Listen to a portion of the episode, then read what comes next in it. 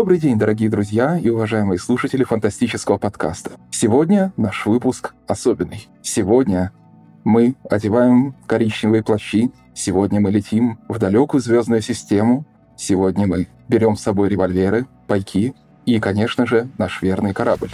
Сегодня мы идем дорогой приключений в удивительный мир, который был создан 20 лет назад Джоссом Уидоном. Сегодня мы исследуем вселенную сериала, а также полнометражного фильма, а также комиксов, а также огромного количества фанатского творчества, но прежде всего вселенную именно сериала «Светлячок» сериала непростой судьбы и абсолютно непререкаемого культового статуса. И сегодня со мной коричневые плащи одевают мои дорогие коллеги. Это Борис Блинохватов. Автор мир фантастики. А также Юли Ким. Всем привет. Да, да, да. Здрасте, здрасте. И сразу предупреждение нашим дорогим слушателям. Сериал, который мы очень любим, к нему мы должны дать два предупреждения. Во-первых, уже через пять минут этого подкаста вы поймете, что мы все этот сериал обожаем. Ведь сегодня не будет споров о том, переоценен ли этот сериал как явление. Простите, если вы ожидали зайти за этим, то сегодня вам не сюда. Сегодня не будет споров о том, что, э, может быть, этот сериал плохой, может быть, есть сериалы лучше, возможно, они есть. Но, к сожалению, не для нас троих. Возможно, с наибольшей проблемой будет то, что мы не найдем друг с другом, знаете, точек спора, антагонизма. Но поверьте, мы постараемся их отыскать. Второе предупреждение, что сегодня мы будем обсуждать спойлера. Уж точно мы будем обсуждать спойлера к сериалу и к фильму. Мы будем наверняка говорить о спойлерах комикса, но об этом предупредим заранее. Поэтому, если вы еще сериал не смотрели, то вы предупреждены. Мы постараемся быть с вами аккуратными. И вот, «Светлячок». Сериал, который он такой один он уникален. Он уникален, с какой стороны на него не посмотри. По каким-то известным рейтингам он считается одновременно одним из самых успешных фантастических сериалов и одной из самых фатальных ошибок телестудии. А именно, ошибка в том, что он был закрыт на первом сезоне. Он имеет непререкаемый культовый статус уже 20 лет, и в течение этих 20 лет он чем-то зацепил каждого из нас. Каждый из нас, и как я, и Борис, и Юлий на него наткнулись, и теперь он нас не отпускает. Поэтому, когда эта тема возникла, мы вызвались тут же.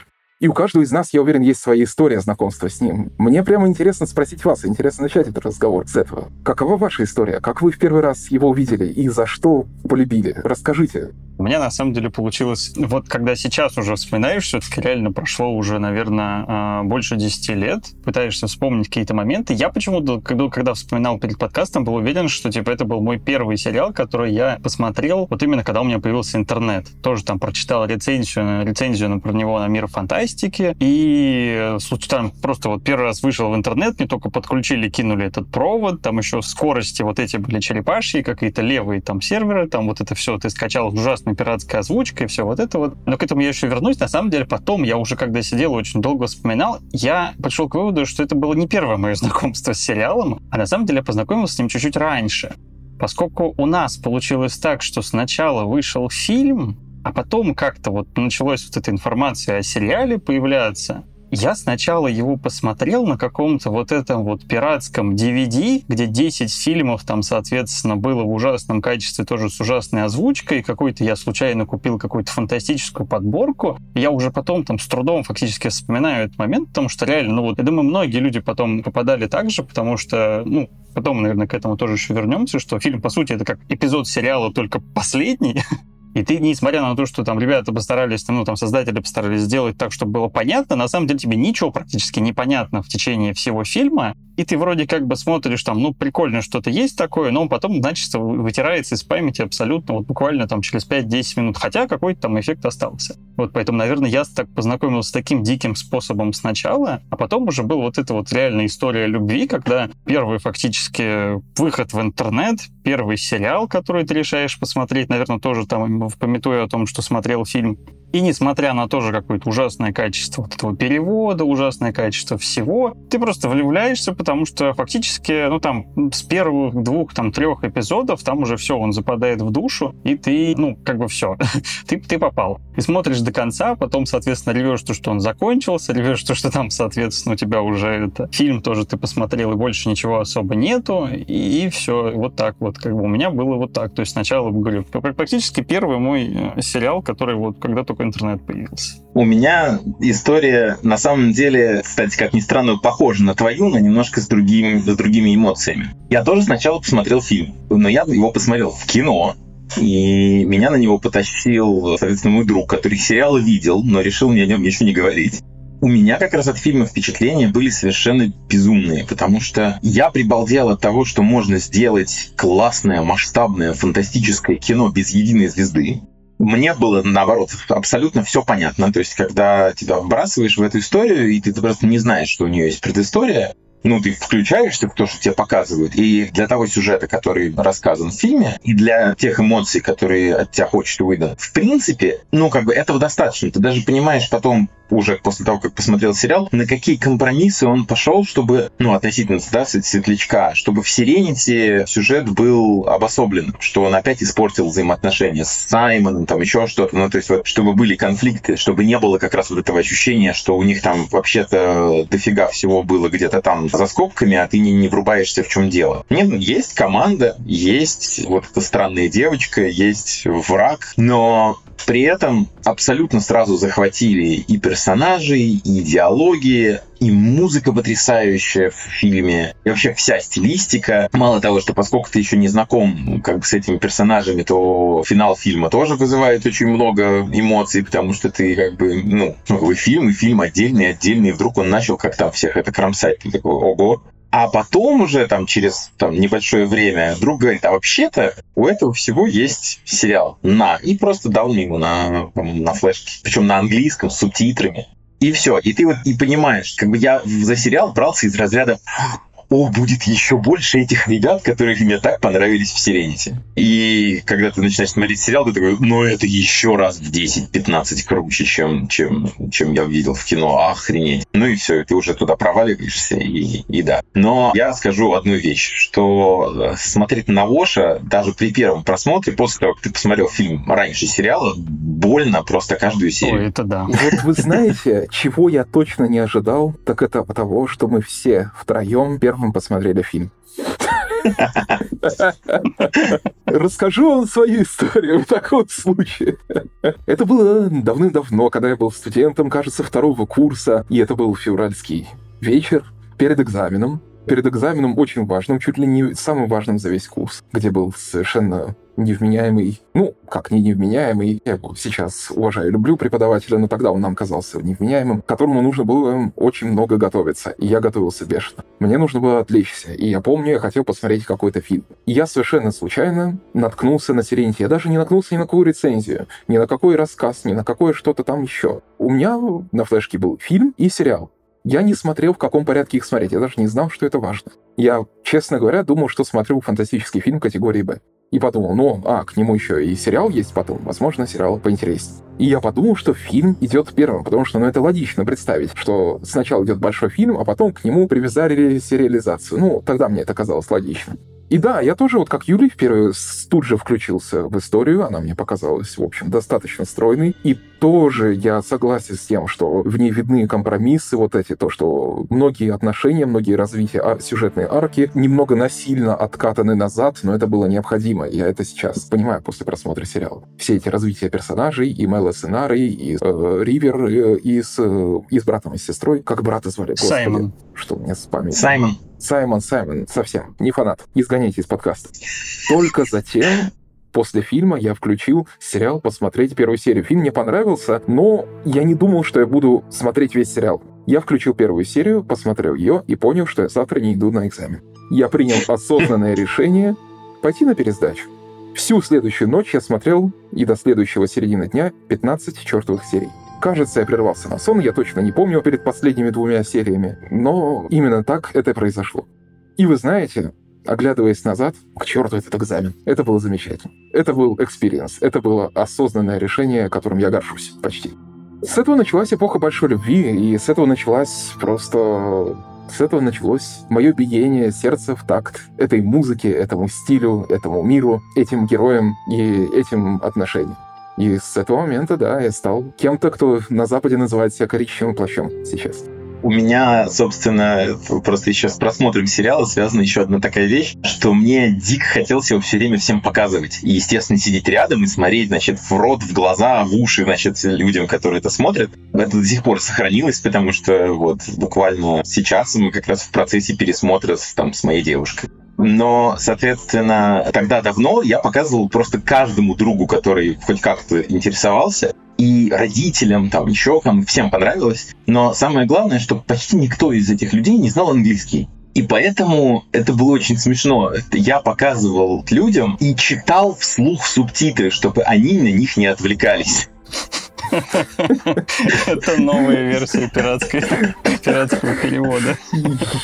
Я даже не знаю, возможно, есть категория людей изрядная, которую чтение субтитров вслух отвлекает гораздо больше, чем необходимость саму читать субтитры. Но это интересный вид дубляжа, конечно. Да, поскольку я не мог найти тогда еще версию с закадровым переводом, кстати, сейчас мы смотрим за кадром, и мне на самом деле не очень нравится, потому что мне каждую пятнадцатую фразу приходится поправлять. Но это, к сожалению, беда практически со всеми сериалами Уидона. Их всех кто переводили довольно криво. Хуже всего, по-моему, у Баффи дела обстоят. У Светлячка еще хотя бы там более-менее. Наверное. Ну, не, а субтитры были неплохие, их мне править практически не приходилось. Мало того, если я на что-то натыкался, я их правил на ходу. Как бы мне не нужно было поправлять уже существующий голос, я просто переводил иначе. Почти все современные озвучки за каким-то фигом, я не знаю, а, проговаривают китайский. А там весь кайф в том, что его не нужно переводить. И поэтому вот ты слушаешь английский, вдруг идет китайская фраза, и дальше идет английский. Ты по контексту все догадался, и субтитры тоже этим не занимались. Как бы китайский и китайский. Зачем его переводить? Нет, там только в пилоте даже субтитры переведены, потому что в пилоте они проговаривают фразы, которые смысловые, а потом они после пилота уже только ругаются на нем, по сути, или говорят что-то, что понятно. А в самом этом пилоте там есть прям моменты, когда непонятно, соответственно, без перевода было бы что там. Ну вот, говорю, у меня, вот я только что смотрел, там было просто надпись, а потом, да, я тоже немножко даже путался, почему, почему нет китайского перевода, потом я понял, да. Потом я вспомнил, вернее, что не было его никогда, и он там не нужен. Да он и в пилоте на самом деле не нужен. Там, там одна единственный момент, когда Ош выезжает с корабля и разговаривает с Зоей, но он условно говорит любимая, будь осторожна, она говорит, да, конечно. И это и так понятно без перевода, чисто по выражению лиц и интонации. Ну, как бы зачем переводить? Да, да, да. И я тоже считаю, эти фразы не нужно переводить. Но мне в этом плане повезло, вы знаете. Я когда посмотрел фильм, у меня там была какая-то официальная озвучка фильма, я не знаю уж какая. И мне тогда, на тот момент, очень понравился перевод, э, вернее, озвучка э, Рейнольдса, озвучка Нейтана Филина, русская, в фильме. А в сериале она была другая, и она мне настолько не понравилась на контрасте, что я просто перешел на английский с первой же серии и забил полностью на русскую озвучку. Ну да, нет, в фильме, кстати, вот опять же, что хорошо из-за того, что мы смотрели фильм в начале, русский дубляж не резал ухо, потому что, ну, ты не, тебе не с чем было сравнивать, потому что на самом деле голос, который озвучивает э, Филиана, на Филиана не похож, ну, вот как бы ни разу, ни в интонациях, ни в тембре, ни в чем. И поэтому, посмотрев сериал, пересматривать озвучку я больше не смог. Ну, Тайкун, они же эти пираты, пираты были, поэтому они всегда так делали немножко палевно. Но, по крайней мере, перевод был, это уже хорошо. на самом деле, мы очень дико сейчас упали уже в какие-то детали.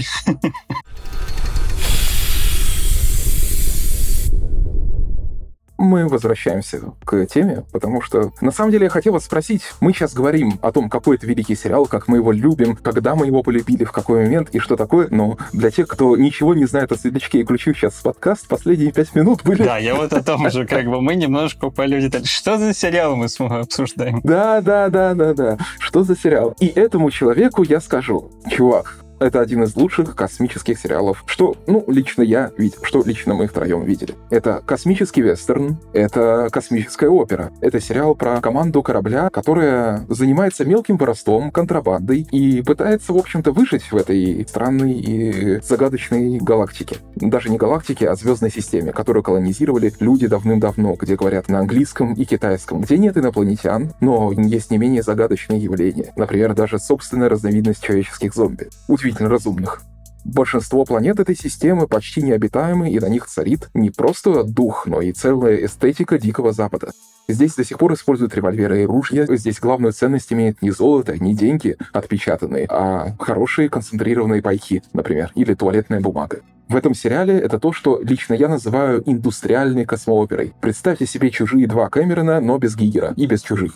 Это не лощеные панели из звездного пути управления кораблем, это не идеально вычищенные коридоры, это засаленные скафандры, это старые обшарпанные стены, это двигатели кораблей с торчащими из них деталями, которые собраны почти на коленке. Это вселенная, которая ощущается реальной и которая ощущается очень... Откидной писсуар не забудь. Да, писсуар прекрасен. Вы меня сейчас... Вот вы... Вы Следующее, что я вас хотел спросить сейчас. С какого момента вы полюбили сериал? С какого момента вы поняли, что он выстрелил? Потому что у каждого есть свой момент. И за что именно вы полюбили сериал? Наверняка это случилось на первой или второй серии после этого дела. И после того, как вы бы все это рассказали, я бы думал вас поразить тем, что сказал бы. А я вот его полюбил в момент, когда мне показали выдвижной туалет. Но вы, Извини. Угадали все заранее. Не, ну это, ну это, ну это такая классная маленькая деталь, которая показывает, что прям вот даже такой мелочевки создатели хорошо подумали, потому что действительно там как бы корабли маленькие, место там... Не крати мои реплики.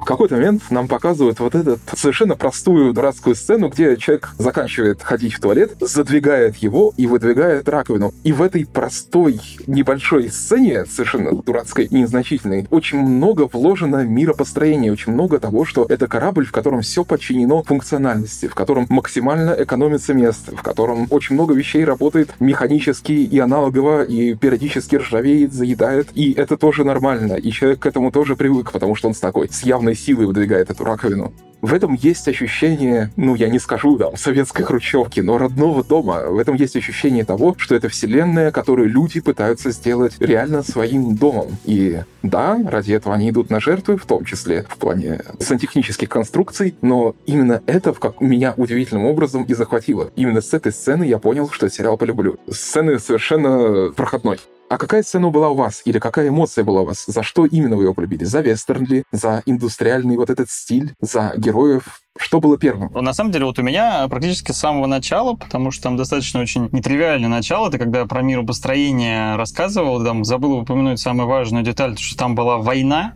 война за независимость. Понятное дело, что, ну, понятное дело, какие там, соответственно, отсылки на нее есть, но тогда это вообще не считывалось, особо да не интересно, неважно. Просто было, соответственно, центральные планеты, которые были достаточно с хорошей продвинутой технологией, и были вот эти вот как раз окраинные миры, которые воевали за свою независимость, потому что им не хотелось, чтобы в их дела как бы влезли. И, по сути, весь сериал начинается не с того, когда мы героически там побеждаем, вот это вот все, а с поражения. То есть герои в самые первые пять минут, они проигрывают свою войну, причем настолько это показано, вот это, когда он там а, этого парнишку, который все, типа, мы все умрем, а он говорит, нет, мы не умрем, все будет здорово, все будет классно. И как бы они стоят, там начинается высадка вот этого вот, ну, типа, корабли прилетают альянсы, всех их раскатывают под блин, парнишку просто разрывает там на запчасти рядом с ним, а он стоит все как бы, у него весь мир рухнул. И вот где-то с этого момента я понял, что да, сериал... А, по- а по радио им передают э, приказ о полной сдаче, что все, все должны бросить оружие и выйти. Да, и вот этот момент был такой достаточно, ну, то есть настолько это было неожиданное начало, которое тебя сбивает фактически как вот идущий поезд. Типа ты не ожидаешь такого, потому что начинается война, ты думаешь, да, сейчас они там им вломят, будет здорово. Ну, привычная вот эта вот картинка. Но нет, как бы ты на стороне проигравших, извини, как бы тебе не повезло.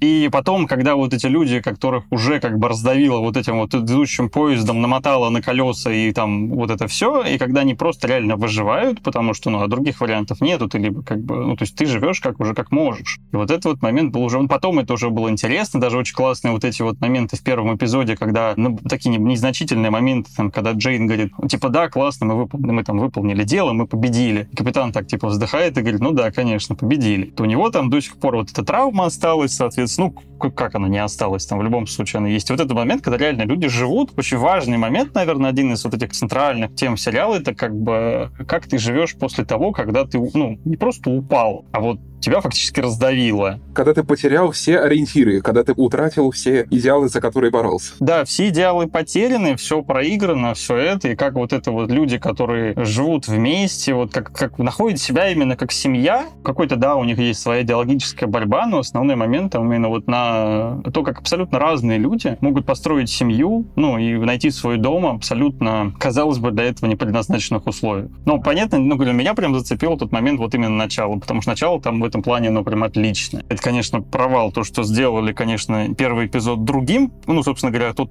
провал в реальном, который произошел. Но об этом, я думаю, чуть позже тоже поговорим, из-за чего, соответственно, сериал прекратили.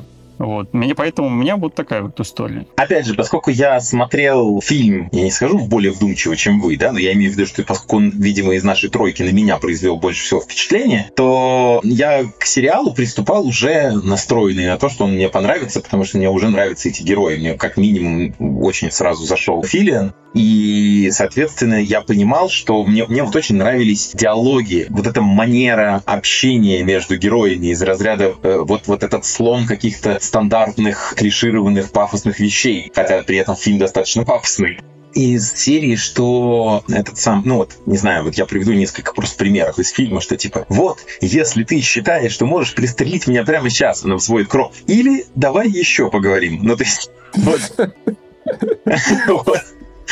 Или там, что, Джейн, ты хочешь быть капитаном корабля? Да, хочу.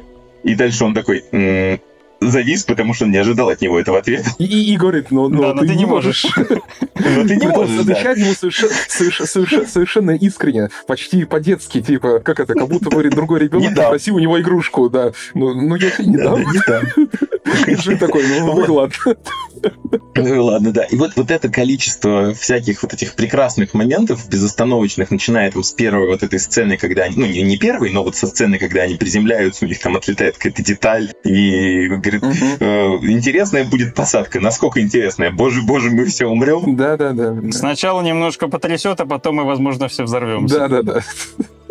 Дамы и господа, говорит капитан корабля, все такое. Да, не-не, это когда он говорит капитан корабля, а, а Вош ему прямо так и ответил. Он говорит, насколько интересно, огар, огар, all gonna die. Ну, то есть он прям буквально ему так отвечает, но спокойно. Вот, и, и, и нас, настолько меня вот как бы зацепили все вот эти вещи, я хотел больше, и я начал смотреть сериал, и я стал получать как бы то, то, что я хотел, и стал получать еще больше. Но могу ответить, ну, отметить, наверное, два момента, которые в первой серии цепанули меня так, что я прям вот все. Да-да-да, давай. Первое, это когда Рейнольдс выгнал э, Джейна из-за стола за пошлую шутку потому что это был абсолютный символ вот этого режиссерского решения, что похабного юмора в этом сериале практически не будет. Что для американского сериала дикая редкость. С одной из главных героинь э, проституткой, в общем. Да. Не, ну, там за всю похабщину как раз и отвечает Джейн, по сути. И причем ее мало при этом все равно. Но она прекрасна, она прекрасна, когда мы не пойдем, мы не пойдем их защищать. Зачем нам это? Нам это не нужно. Типа, что, что они нам могут дать, Джейн? Они проститутки. Да, я с вами прям...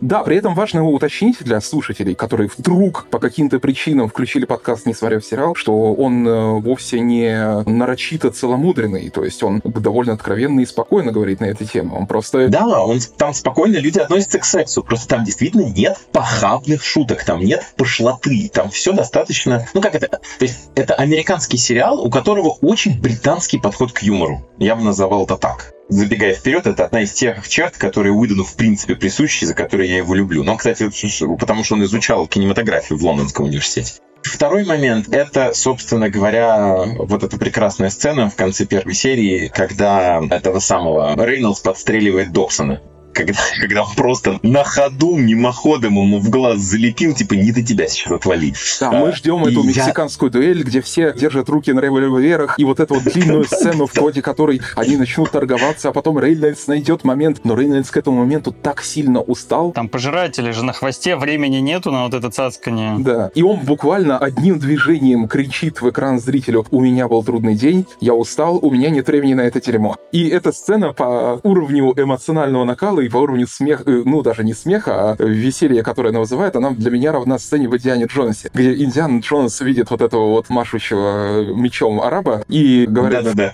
-да. не, ребята, не, не сегодня пошел. А, стоп, у меня есть револьвер.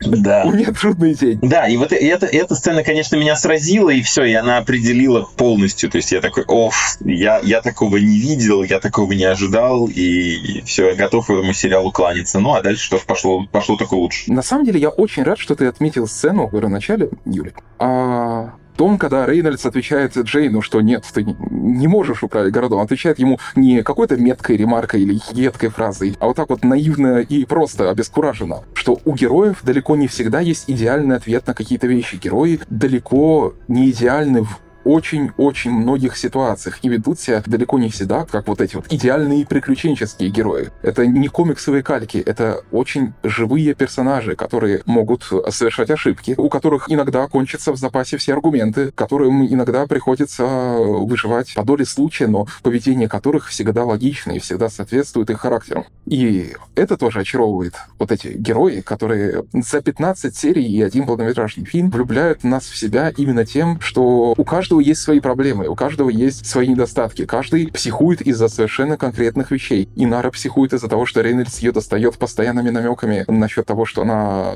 да, проститутка, этот, компаньонка, простите компаньонки, не проститутки. Он говорит ей, конечно, по-другому. Проблема в том, что, наверное, мы не можем использовать эти слова. Да, да, да, да, да. Он проводит эти сравнения. Пош э, начинает нервничать из-за статуса своей жены, из-за того, что она находится выше его по званию, там, и из-за ее отношений с Рейнольдсом. И это в итоге выходит в отдельной серии, раскрывается даже. В замечательной сцене совершенно одна из моих любимых серий. Да, кстати, хороший момент, когда он это... Капитан, возьмите меня сейчас, возьмите меня нет, жестко. Нет, да, нет, да, там, там, там момент был лучше. Там был после того, как после этого он ее такой, типа, иди отсюда и по жопе шлепнул. Вот это было прям вишенка на торте все серии просто.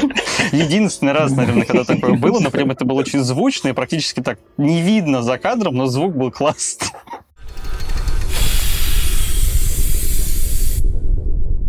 Во многом, возможно, наша любовь к мне вот кажется, она в том, что в этой семье, в этой семье случай, случайных почти людей, собравшихся друг с другом, мы видим очень неловких, не всегда правильно коммуницирующих людей, но пытающихся найти друг с другом общий язык и очень часто находящим, несмотря на все свои объективные проблемы, не надуманные, а вполне, которые обуславливаются их происхождением, их прошлым и э, их настоящим статусом. Наверное, за это мы в том числе любим сериал. А еще это тоже, вот особенно для того времени, он, напомните, какого он там год, 2003-го? 2002 он вышел. Ну, то есть это что, что у нас там, эпоха Лоста, да? Вот этого всего. Лост еще не начался к этому времени. А, даже Лост еще не начался, тем более более. Да. В общем, очень большая проблема в телесериалах, как бы я ее называю лостовской, но она и, и до этого тоже, собственно говоря, очень сильно была. Это то, что персонажи очень часто были настолько функциональны, что, например, если нужно ввести какую-нибудь там, не знаю, драматическую линию или препятствие, в общем-то, все равно на кого ее вешать. А нам нужен персонаж-наркоман. Эники-беники будешь ты. Что персонажи забывают э, события, которые были там несколько серий назад. Ничему не учатся, не развиваются. Они, то есть вот они исполняют ровно ту функцию, которую от них хочет сценарист в данный кусочек времени сериала. И больше ничего. А Светлячок отличался вот для меня на, на этом фоне тем, что там были цельные персонажи, которые в каждой предложенной ситуации действовали ровно так, как диктует их характер, а не сценарист что вот им накидывают приключения, и никто ни разу, ни на миллиметр не сбился со своего характера в плане восприятия окружающего, Но в плане при этом действий. они все развиваются, это очень важно. То есть даже, даже да. несмотря на то, что там прошло, ну, типа, не будем считать фильм, где немножко там изменились характеры чуть-чуть, то в целом все равно как бы характеры персонажей изменяются от, типа, точки первой серии до точки 14 серии. Да, и они всегда учитывают все происходящее до этого каждая сцена, каждая трагедия, каждая история, которая рассказана на протяжении этих 15 серий, имеет для персонажей значение и двигает их характеры как шахматные фигуры в игре и продвигает их вперед и вперед. Она их mm-hmm. раскрывает, дополняет, дает им какой-то новый, соответственно, грани. На самом деле тут чуть-чуть небольшое сделал маленькое отступление. Я просто как бы до этого так получилось, что я вот раньше даже, чем Светлячок, я по телевизору смотрел Баффи, поэтому для меня это не было каким-то жутким открытием. Я не знала на тот момент, что это один и тот же режиссер, вообще ничего об этом не знал. Но как бы вот всю Баффи я условно до пятого сезона тогда, к тому моменту, как Светлячка смотреть, я отсмотрел. Поэтому для меня типа не было там то, что вот как бы персонажи могут быть цельные, что они могут развиваться, что они могут меняться, что они могут вот так жить, дышать на экране. Открытием супер не было, потому что для меня до этого Баффи было тоже один из любимых сериалов. А потом, понятное дело, стал Светлячок, просто мне чуть-чуть ближе космическая тематика, ну и в принципе там просто чуть лучше показано вот это вот э, развитие персонажей, плюс они чуть старше, все-таки все, и у них как бы проблемы интереснее из-за этого. Но сам подход, он очень классный в этом плане, что всегда он персонажа-центричный, причем не просто конкретного одного персонажа, он именно групповая динамика. То есть Джос всегда сохраняет очень классную групповую динамику, то есть там каждый персонаж взаимодействует с каждым по-разному, это всегда четко прописано, это всегда э, идет очень хорошо, причем каждый взаимоотношения эволюционирует. Ну, то есть, условно, там, Джейн проходит, по-моему, все стадии там взаимоотношений с Саймоном и Ривер, даже за эти 14 серий, когда, соответственно, ну, когда он их дико ненавидит, 15. а потом... Ну, ну, да. ну, я считаю 14, потому что, типа, первый да, пилот, да, да, он просто прав, целиковый, он согласен. целиковый, да. Да, да, да. Он да, идет да. как одна серия. И как бы из-за этого, ну, вот даже, говорю, у Джейна прям вот есть вообще целиком полностью вот это вот. Но некоторые не успели, понятное дело, показать, но вот некоторые прям полностью прошли там свой цикл от того момента, когда Джейн всех хотел, их, э, чтобы они там отсюда вылетели, потом, соответственно, сам их чуть не продал, и, в принципе, потом доходит до того, что, как бы, ну, он, в принципе, достаточно готов там, ну, действительно за них там как бы вступиться. Это очень интересный момент, и, ну, гру, ну групповая динамика у Одина всегда прекрасна, и здесь она просто особенно доведена до какой-то своей вот этой вот такой перфекционизма, потому что она здесь прям с первой серии классная, цепляющая и идеальная. То есть у каждого героя есть какая-то черточка, она взаимодействует с другими и развивается каждую серию. Это прям классно. То есть вот на самом деле эволюция того же того же Воша, который поначалу кажется каким-то таким, ну вот именно таким типа женой в отношениях с Зоуи, вот. А, соответственно, в эпизоде, который военные истории там или военные байки, которые, ну, типа, тоже там сначала по приколу идет с Рейнольдсом на дело, а потом проходит все круги ада и, ну, по-другому себя и ведет, и немножко... И там, конечно, немножко есть вот это сериальные такие моменты, типа то, что их там пытали сначала полдня, а потом они встали и пошли. Но неважно, все равно как бы вот для развития персонажа этот эпизод там, условно, один из краеугольных. То есть понятно, почему Зои его действительно любит, понятно, почему там, ну, типа, вот это все, потому что он не просто классный пилот, а у него действительно там, ну, звенит что-то, скажем так.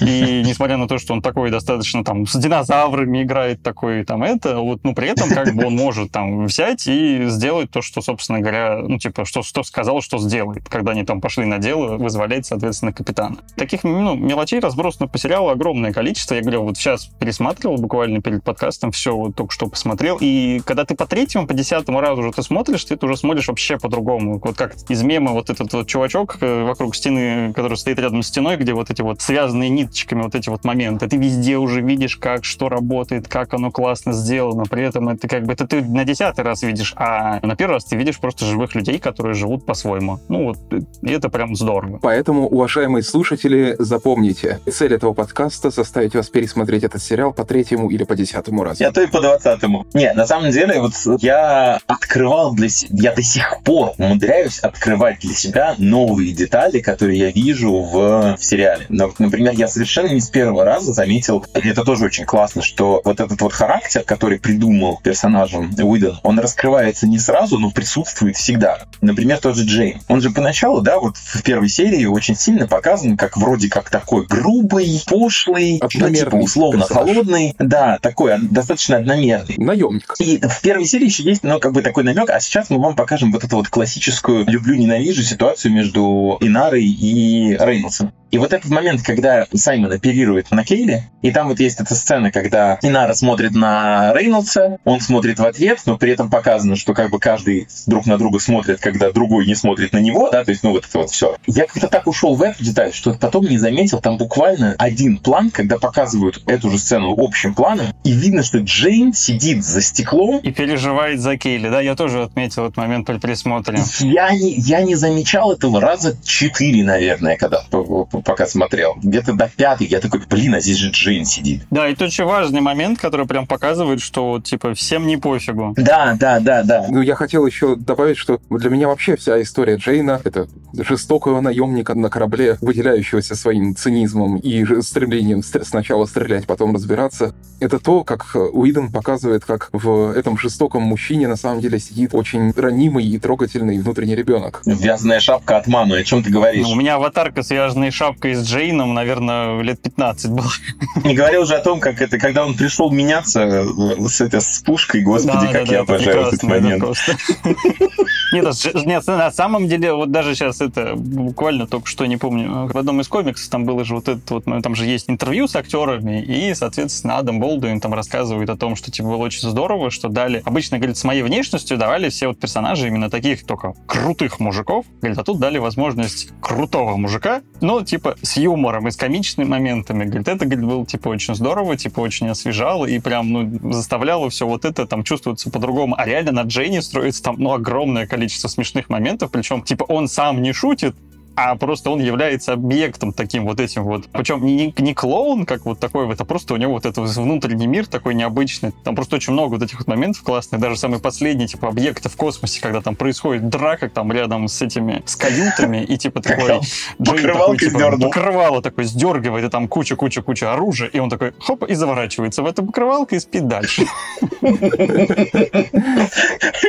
Как я люблю этот момент. Да, он прекрасен, то есть, типа, ты сейчас ждешь, и вот сейчас и нет сейчас. Я вспомнил, что хотел сказать. Э, тоже момент, который я не замечал э, сразу, а вот заметил вообще буквально, по-моему, там при позапрошлом просмотре. Это, то есть, там, типа, в этом году, условно в первой серии, когда это самое, когда э, вот помните эту сцену, когда риверы пролетают мимо, и они там все замерли такие и стоят, ну, и ждут, пока они мимо проедут. Лучше говорить пожиратели, чтобы не перепутали люди да, с ривер. пожиратели, пардон. С ее бесконечными клонами. Да, да, пожиратели. Вот. И там есть момент, когда Рейнольдс зовет Зои на мостик.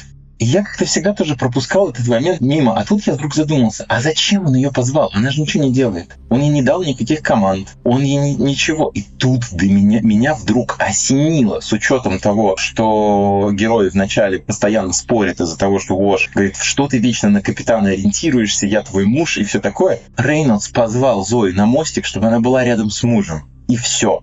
Только для этого. Я такой, офигеть. Ну, вот этот вот момент, кстати, я даже сейчас не, не обратил внимания. Там было много других мелочей, но вот это вот... Вот, ну ты представляешь, он, про, он же просто позвал, потому что стрёмно, и она подходит, кладет ему руку на плечо, он ее берет за руку, и все, и вот, и, и, и вот они в тишине, значит, наблюдают за сценой. Это еще такая микродеталь того, насколько там капитан хорошо знает свою команду и, и заботится о ней. Не, ну, ну говорю, вот отношение к мелочам и деталям прям в сериале, оно вообще космическое. То есть, на самом деле, даже вот типа, если мы отступим немножко от персонажей и не поговорим немножко о мире, мне тоже кажется очень важным, но это же реально первый фантастический сериал, в котором, блин, нет звука в космосе.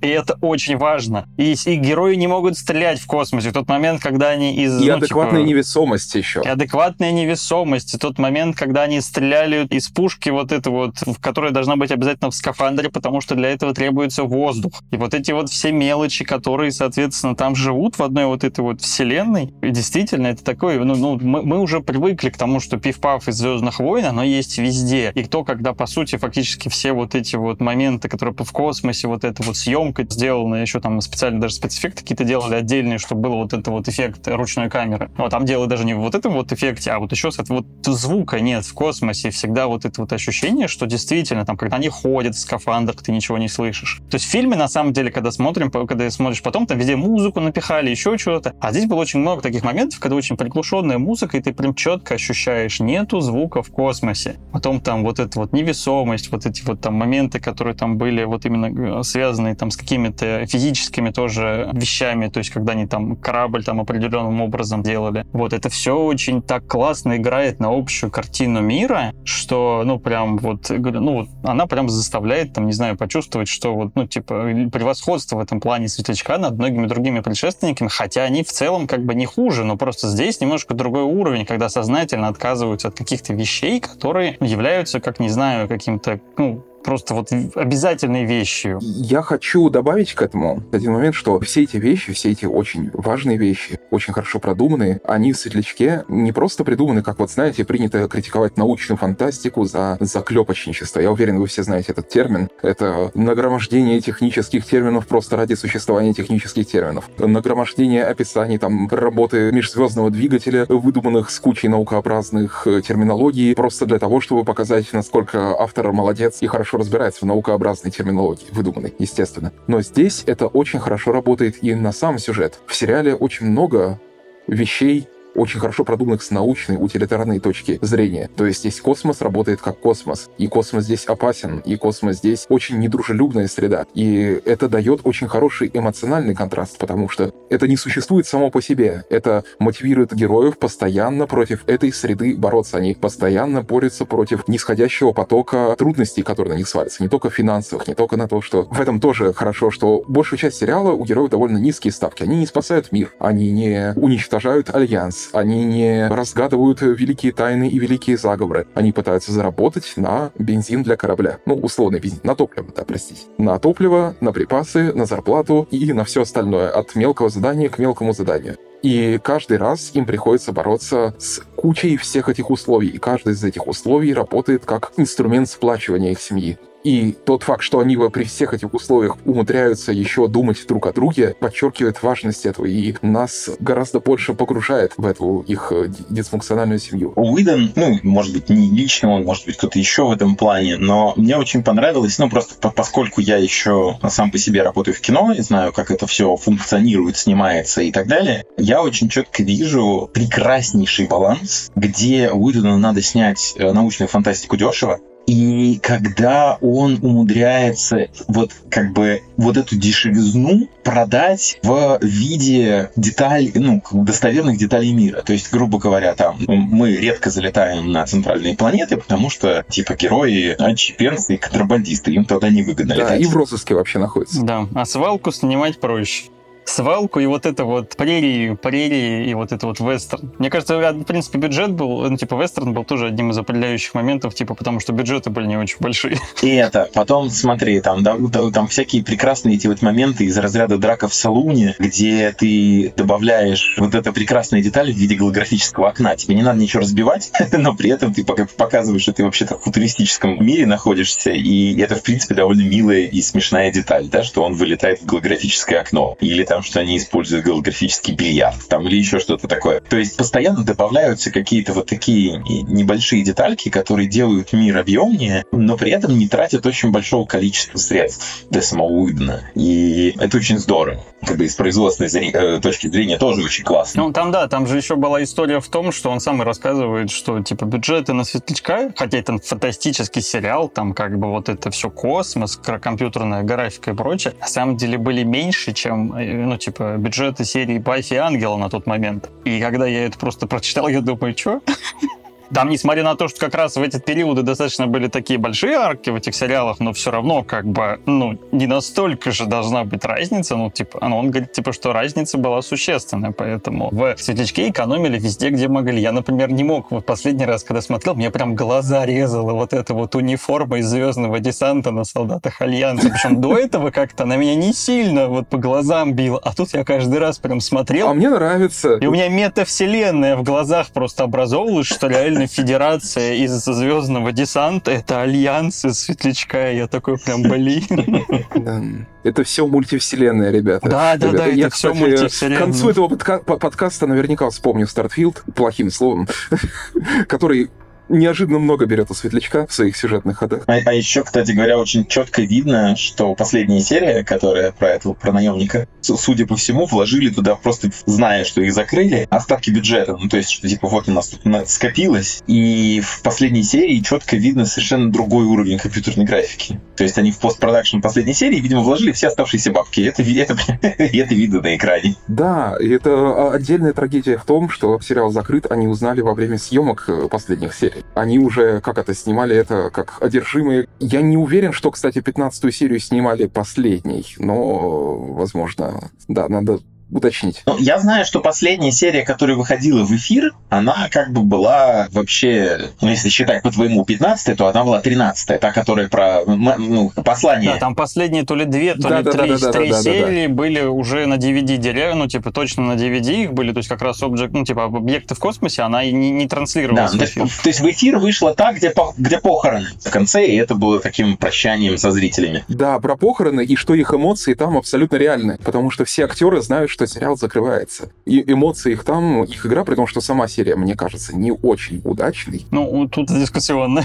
Да, да, да, да, да, да. Это отдельная история. Но их эмоции в этой серии абсолютно реальны. Они знают, что сериал будет закрыт, и что в этой серии они натурально все скорбят. И это каким-то образом видно по игре. И особенно зная этот момент, очень интересно эту серию смотреть. Давай, может, как раз и перейдем к теме любимых серий. Можно перейти, но я хотел к ней подвести вот как. Мы говорили очень много о микроуровне, о деталях, о том, как работает характер, о том, как работают диалоги, о том, как работают детали сеттинга, о том, как работает космос, о том, как, где и как вложен бюджет. Но мы не говорили в целом о глобальном сюжете, который можно назвать за эти 15 серий неоконченного сериала, оборвавшегося на полуслове, и да, потом довольно ускоренном темпе и с кучей разных обрезаний, и с кучей разных Соломоновых решений, которые никто из нас не отрицает, завершенным фильмом, но сам факт этих решений мы не можем проходить мимо него. И это одновременно его, для меня, и достоинство, и недостаток. С одной стороны, за 15 серий нам рассказывают о мире, и нам дают, аккуратно развешивают чеховские ружья. Нам аккуратно представляют будущих злодеев, антагонистов, наших героев. В какой-то момент наши герои, сюжет для тех, кто не смотрел сериал, если вы до сих пор зачем-то слушаете этот подкаст, начинается с того, основной сюжет, с того, что команда этого корабля, промышляющая мелкой контрабандой, берет на борт брата и сестру, которые, как выясняется, сбежали из какой-то секретной лаборатории, точнее, сестра сбежала. Она обладает какими-то загадочными способностями, природу которых мы понять пока не можем. Но становится понятно, что она очень важна для тех людей, от которых она сбежала, для местного основного государства и единственного альянса за ней э, гоняется половина обитаемой этой звездной системы.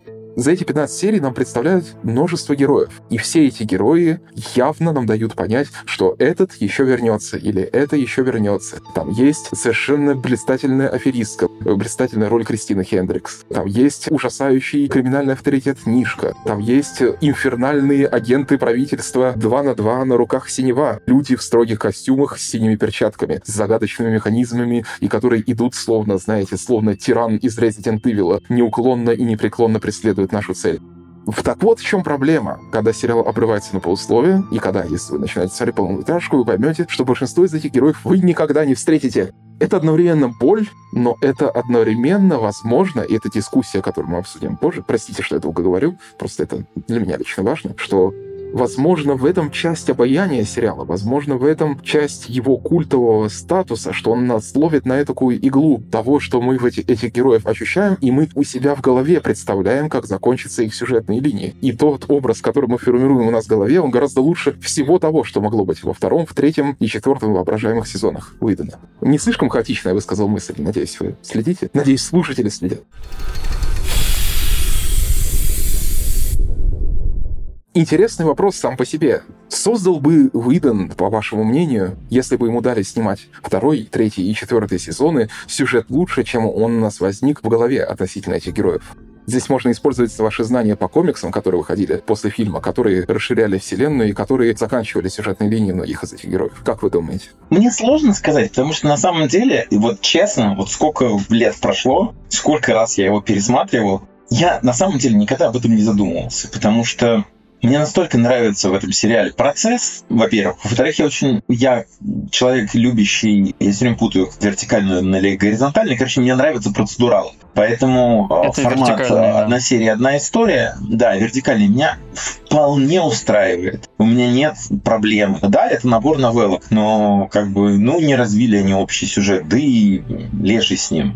Вообще не чувствую никакой утраты в этом плане. Для меня это вопрос важный и просто потому, что они явно хотели его развить. То есть это было интенция режиссера изначально. Ну, у Уэйдена все сериалы не, не вертикальные, не горизонтальные, я их называю диагональные, потому что там, типа, каждая серия со своим сюжетом, который при этом образует магистральный сюжет. Это практически везде есть. Ну, и потом об этом отдельно поговорю, просто такой поинт. Ну, то есть, да, то есть для меня, для меня, как бы, да, обидов не в том, что я не узнал, чем дело кончится, да, или что там... Мне просто хотелось еще этого состояния, еще этого процесса, условно. То есть просто прожить с этими героями еще больше историй. И я, ну, как бы могу сказать, что если бы он длился, там, не знаю, ну, то есть насчет культового статуса это сложно, я могу сказать только относительно понравилось бы мне. Я уверен, что мне понравилось. Просто элементарно, я не смотрел Баффи, но, допустим, потому как получились такие вещи, как «Кукольный дом» или там, ну, я все-таки считаю, что агенты счета изначально родились благодаря Джосу, потом уже это подхватил Джефф, но тоже это было классно, это выглядело классно, это продержалось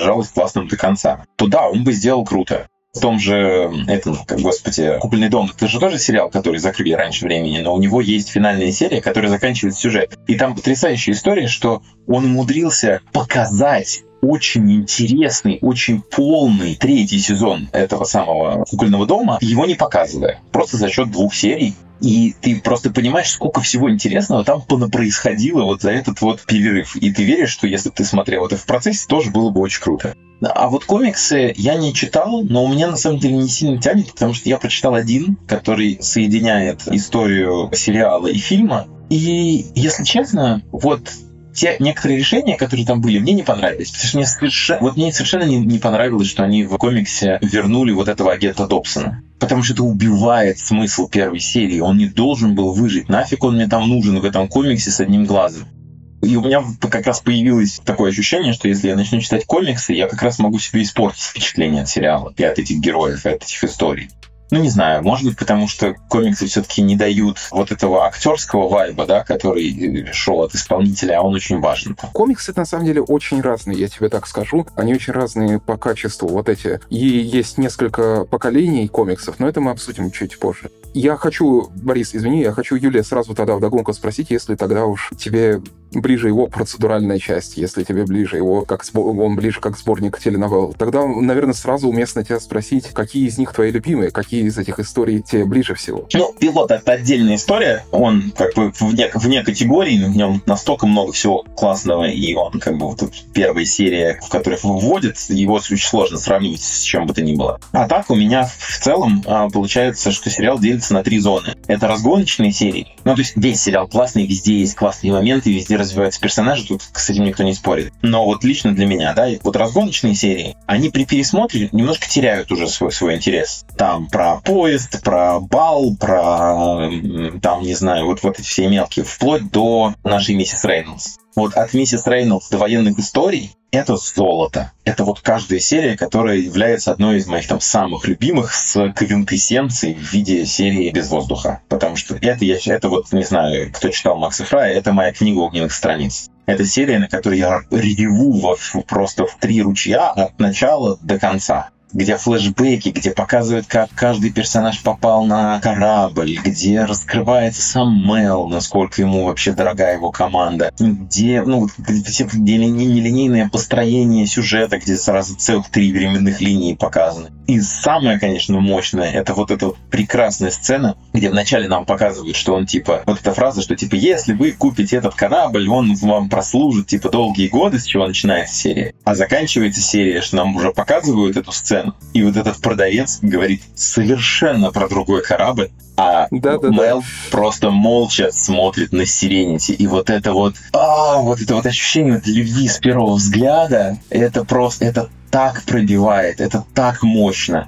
А после военных историй, на мой взгляд, пошли уже какие-то немножечко, опять же, неплохие, просто с серии слабее. Пошли какие-то самоповторы. Второе появление Сафран меня не сильно впечатлило вот эта история про мусорку. Но какая-то она для меня немножко проходная. Там история про этот самый дом золота. Она классная, но я посчитал, что там немножко потерялся Уидон, точнее его тонкость, что ли. Потому что вот эта сцена, когда она выходит с ребенком, эта проститутка говорит, скажи привет папочке, бах, скажи пока папочке. Мне показалось это жестковато. Вот, для в рамках этого сериала внезапно. Грубовато как-то. Вдруг не вписалось, покоробило. Ну и вот, вот все в этом духе. Борис. Насчет окончания и что, что бы было, да. Ну, на самом деле, у меня в этом плане позиция очень однозначная. стандартная проблема всех сериалов, которые, ну, ну не всех, наверное, но большинства. То, что от сезона к сезону качество падает, и интерес пропадает. И, наверное, сериалы Джоса Уидона — это единственное, где все происходит ровно наоборот. То есть, что Баффи, что Ангел, я вот честно не, не, не смотрел «Кукольный домик», там просто субтитров в свое время не нашел. Ну, в общем, не, ну, как бы что Баффи, что Ангел, они растут по качеству. И самые сильные сезоны у них это ближе к концу. У Ангела пятый вообще самый мощный,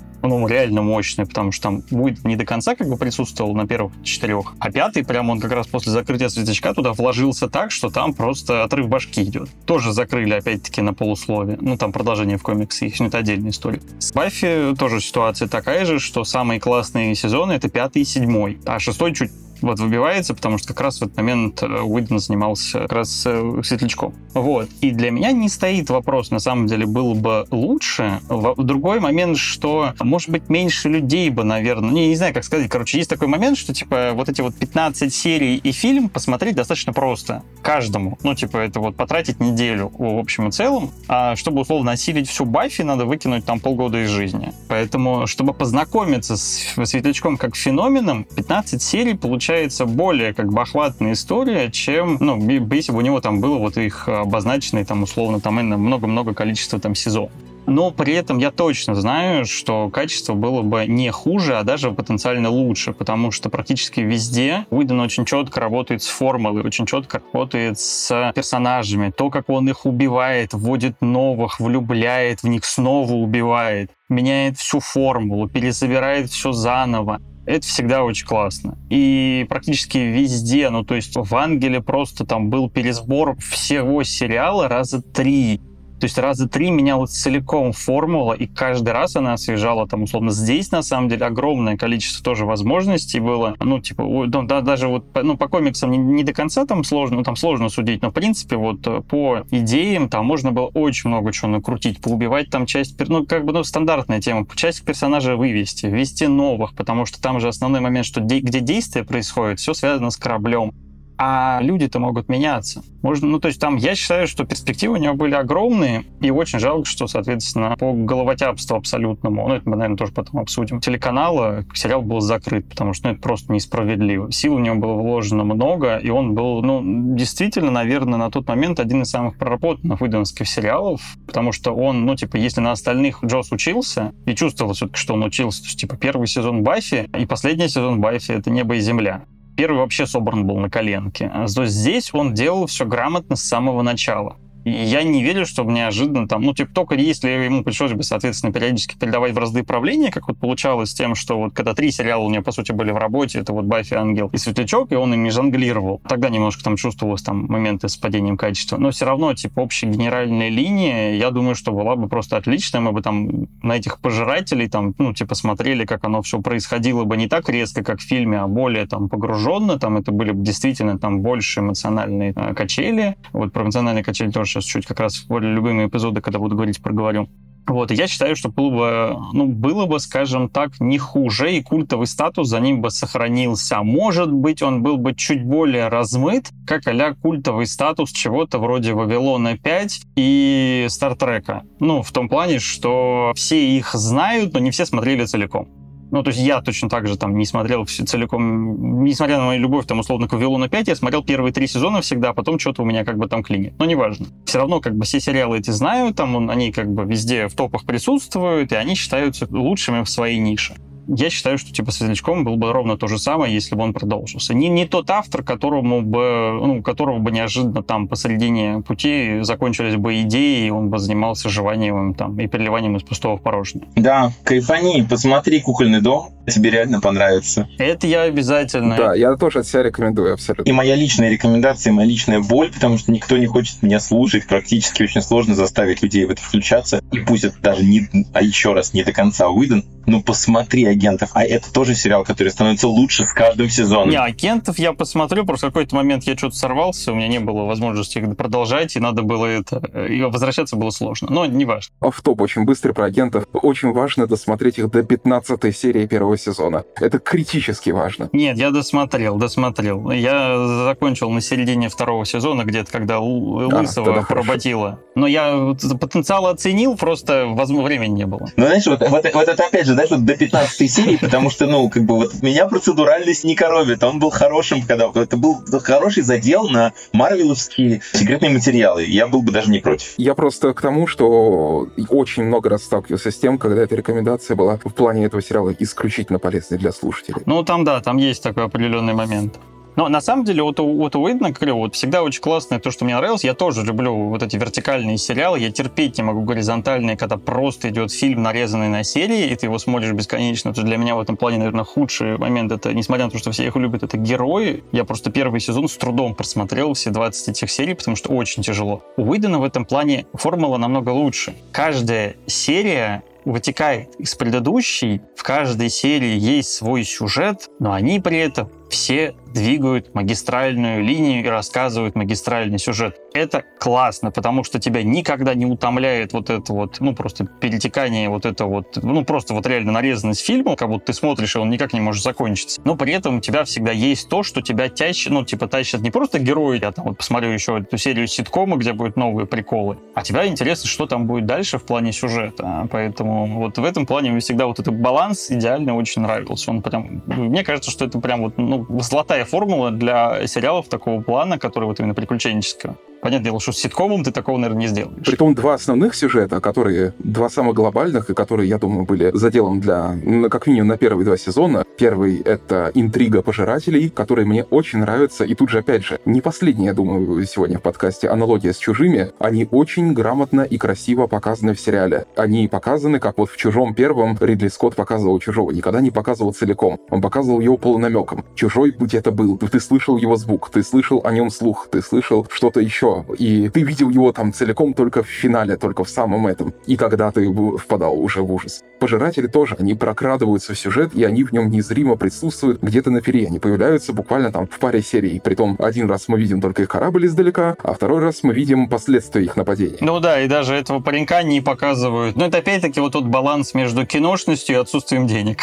Да, именно так. Возможно, в этом, наверное, для меня даже самая большая проблема фильма, где пожиратели показывают слишком близко. А их там тоже, на самом деле, показывают очень-очень-очень мало. Я вот вчера смотрел, там их практически нету вообще практически нету на самом деле. Да, но все равно тот факт, что они появляются, и они, как это, появляются в кадре и так резко, и так много, и так сразу, наверное, это слишком резкий контраст, но выбора, я, я понимаю, что нет в этом случае. Ну да, там требовался эпик, без этого вообще фильм бы не полетел никуда. Пожиратели, наверное, еще самая уязвимая деталь миропостроения здесь, потому что очень много можно придираться к контрасту между их безумностью и между их кровожадностью, и между их фантастическим умением водить корабли и содержать их в том порядке, чтобы они могли летать. А это означает, что содержать общество. Ну, там, в принципе, можно, конечно, покопаться. Даже я вчера сидел, калькуляции сделал, когда она там рассказывает то, что из, 3, из 330 миллионов у них там одна десятая процента это стало пожирателями. Я такой, хм-хм, Сколько их, получается, пожирателей у нас могло быть? Отлично, 30 тысяч. Ну, вроде много, но вроде как-то и не супер много. Да непонятно, как они дальше друг друга самовоспроизводят. Ну, почему? Понятно, вон там тебе показали, как они воспроизводят. Но они их не заражают, они не заразные, они сводят с ума. Ну, с одной стороны, да, но вот, короче, вопросов много, но я думаю, там тоже бы все объяснили, просто этого не было. Но может ли сошедший с ума водить корабль, особенно тот, который разваливается, и тот, у которого все это, они же все позрываются на, как это, ваша нация не жизнеспособна. И это, наверное, главная проблема миропостроения. Эта проблема очень успешно скрывается в сериале, и она только возникает в фильме. Это, наверное, главный вопрос, который можно задать миру вселенной. Ну, нет, там есть, там есть этот момент, но, говорю, Просто там, по большому счету, требуется больше обоснования, больше лора, а фильма этого практически не было. Вот, там этом было не, ну, быстро очень пришлось. Какие твои любимые серии, Борис? У меня, собственно говоря, вот еще, собственно говоря, почему я люблю, ну, как такая небольшая прелюдия, почему как любимая серия, что мне больше всего нравится, это вот это вот классные эмоциональные качели, которые прям выданы, это прям тоже вот эта вот фишка. То, что вот когда ты начинаешь серию и ржешь как конь, а в конце ты плачешь И вот здесь такого немного, но особенно хорошо, ну, там, именно между сериями. Но вот некоторые серии прям очень классные в этом плане есть, в которых ты реально либо сначала дико печалишься, а потом в конце очень смешно, либо, соответственно, наоборот. В этом плане мне больше нравится это Джейнстаун, город Джейна, потому что фактически вся серия — это просто хохма, одна сплошная хохма, в которой ты там, ну, не знаю, ржешь просто все время, просто каждый, каждый Герой кадр. Кантона. Да, герой Кантона, вот это вот все. А заканчивается она абсолютно, ну, то есть она заканчивается драмой. Просто откровенной драмой, которая тебя вышивает просто из седла, потому что ты, ну, как это, вестернские отсылки, вышибает тебя из седла, потому что ты к этому был вообще не готов ты был готов, что будет все, что угодно, что будет так же весело. И практически в этом плане, ну, это очень а, показательный тоже момент, то есть как бы с эмоциями зрителей Уидон играет отлично. Поэтому у нас, соответственно, есть прекрасная вот эта вот наша миссис Рейнольдс, которой тоже ты просто похатываешься всю серию, а конец там, ну, не, не драматический, но как бы, соответственно, он тебя тоже как бы немножко отрезвляет. Ну, вот говорю, мне больше нравится вот этот вот контраст, когда самые классные для меня серии, это которые самые смешные, а потом, соответственно, самые грустные. То есть для меня вот самые смешные это наша миссис Рейнольдс, Джейнстаун, и еще мне нравится очень трэш, мусор, который, вот, ну, типа, Юле не очень нравится, а мне прям дико нравится. Я просто прусь от начала, которое просто это гениально, когда все начинается с того, что Мейл сидит голый посреди пусты и говорит, классно, прям типа все, все получилось так, как я хотел. Вам, наверное, интересно, как я здесь оказался, да? Да, да. и тебя сразу прям тебя цепляют, вот это вот. Она, не, она сама по себе не настолько смешная, но вот именно начало дико смешное, и конец тоже просто он настолько смешной, насколько может быть. В конце это просто ты тоже ржешь какой. Поэтому для меня, говорю, вот самые любимые это вот эти три самых смешных, по сути, серии. И вот две как раз наоборот самые грустные. Это военные байки. Я считаю, она очень хорошо написана. Да как раз ее, по-моему, Уидон писал. Либо Тим Майнер, как раз продюсер, либо Уидон. Что-то я немножко не забыл. Но неважно, она очень хорошо написана в том плане, что там очень классный, закольцованный сюжет. И вот этот вот момент, когда парня бы спасли. Ну, то есть они бы все, несмотря на то, что он их подставил по полной программе, они бы его все равно спасли спасли, и он сам себя закопал. Это прям очень показательный тоже такой момент, вот именно такого персонажа, который, в отличие от героев, вот он не держится ни за кого. То есть герои выживают не потому, что они тоже такие умные, потому что они такие классные. Берешь каждого из них, выкидываешь одного с голой жопой с корабля, и он погибнет, потому что, ну, потому что нет других вариантов. Ты не сможешь выжить один. Они выживают только потому, что каждый дополняет вот эту вот команду какими-то своими особыми качествами. И вот этот парень, который мог бы, он мог бы, у него там были свои определенные зачатки, но у него нету самого главного, у него нет чувства плеча он его не может дать, и он его не может, соответственно, почувствовать. И из-за этого он погибает очень жестко и от руки самого Мэла. Просто он говорит, я носил для тебя пулю, а убил ты себя сам. И это очень, ну, это очень жестко, это очень пробирает. И да, вот эта похоронная сцена в конце, она тоже очень мощная. Я просто не хочу повторяться про Out of Gas, я тоже там плакал, это тоже потрясающая серия, но просто что повторяться второму разу. Она классная. Я, я тоже, я прям, я прям рыдал вообще всю серию. Вообще этот парень, по-моему, олицетворяет такую альтернативную версию Мела. Если бы он отдался своим инстинктам выживания и ни за кого бы не держался, не пытался бы ничего сохранить, и каждый раз, потому что в Меле это есть. Первая его реакция на большинство стрессовых ситуаций — побег, избегание. То есть, если к нему попали известные преступники, первая его реакция — сдать их властям. Ну, давайте договоримся. Окей, деньги, деньги. Не, у, у Мэла там хорошо раскрывают как раз его весь характер, раскрывают вместе с Ирине. Ты, говорит, не постоянный. Ты убегаешь тогда, когда надо драться, и дерешься тогда, когда надо убегать. Ну, убегать, да-да-да-да-да-да. Да, он постоянно борется с собой. Он постоянно борется с собственным цинизмом и с тем, чтобы вот быть вот этим одиноким волком. И борется успешно, но при этом сквозь боль. И постоянно каждой серии делает маленький шажок, чтобы доверяться остальным людям. Он эту семью конструирует сквозь собственное желание побега. И сражается с этим желанием. Избегание и того, что нужно ухватить побольше, скрыться. Такой классический киберпанковый герой, знаете. Вот я сначала вас заинтриговал, я помню до этого, что... долгий-долгий подвод.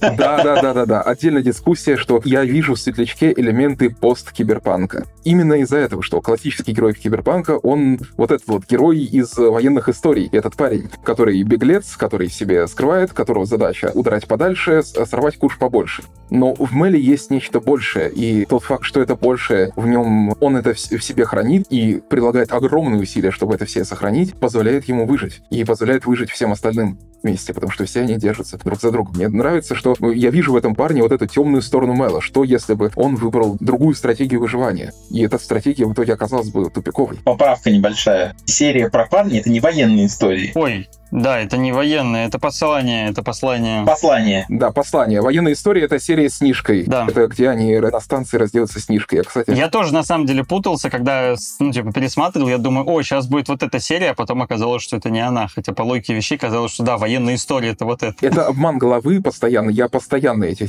названия путаю, потому что флешбэк с военной историей нам показывают в серии послания. Да. Хотя, на самом деле, военная история тоже, тоже очень хорошая серия, просто она раскрывает именно Оши, но вот она просто чуть хуже тех, как раз, которые находятся рядом. То есть, типа, она хуже чуть послание, хуже как раз вот Out of Gas. Мне еще очень тоже нравится вот, ну, типа, как раз вот элементы из военных байк, еще мне очень нравится элемент из Ариэля. Я кайфую в Ариэле от концовки. То есть она настолько классная, что просто не передать словами. То есть там вся серия, ну, достаточно неплохая, ровная, я бы сказал. Но конец, когда Мел просто Джейна оставляет, ну, типа, вырубает и оставляет его в люке, и вот, ну, вот тот момент, когда, типа, они набирают высоту, и он ему говорит, что, типа, все, ты меня предал, и извини, ну как бы ты за это просто умрешь, потому что как бы я не потерплю предательства на своем корабле, ты мне в нож в спину воткнул. И вот тот момент, когда Джейн просто говорит типа, хорошо, ладно, я все понял, так, пожалуйста, не говори никому, что я конкретно сделал, просто придумай что-нибудь, не говори. И то, что когда он это говорит, его Мел берет и все-таки выпускает оттуда, это настолько четко, вот, ну, только вот это вот как раз тонкая игра персонажей, причем двоих одновременно. Это вот эта вот такая динамика, когда Джейн исправляется, и, ну, не исправляется потому, что, типа, он там сожалеет о том, что сделал, еще что-то, потому что ему важно, что подумают о нем, соответственно, другие члены этой семьи.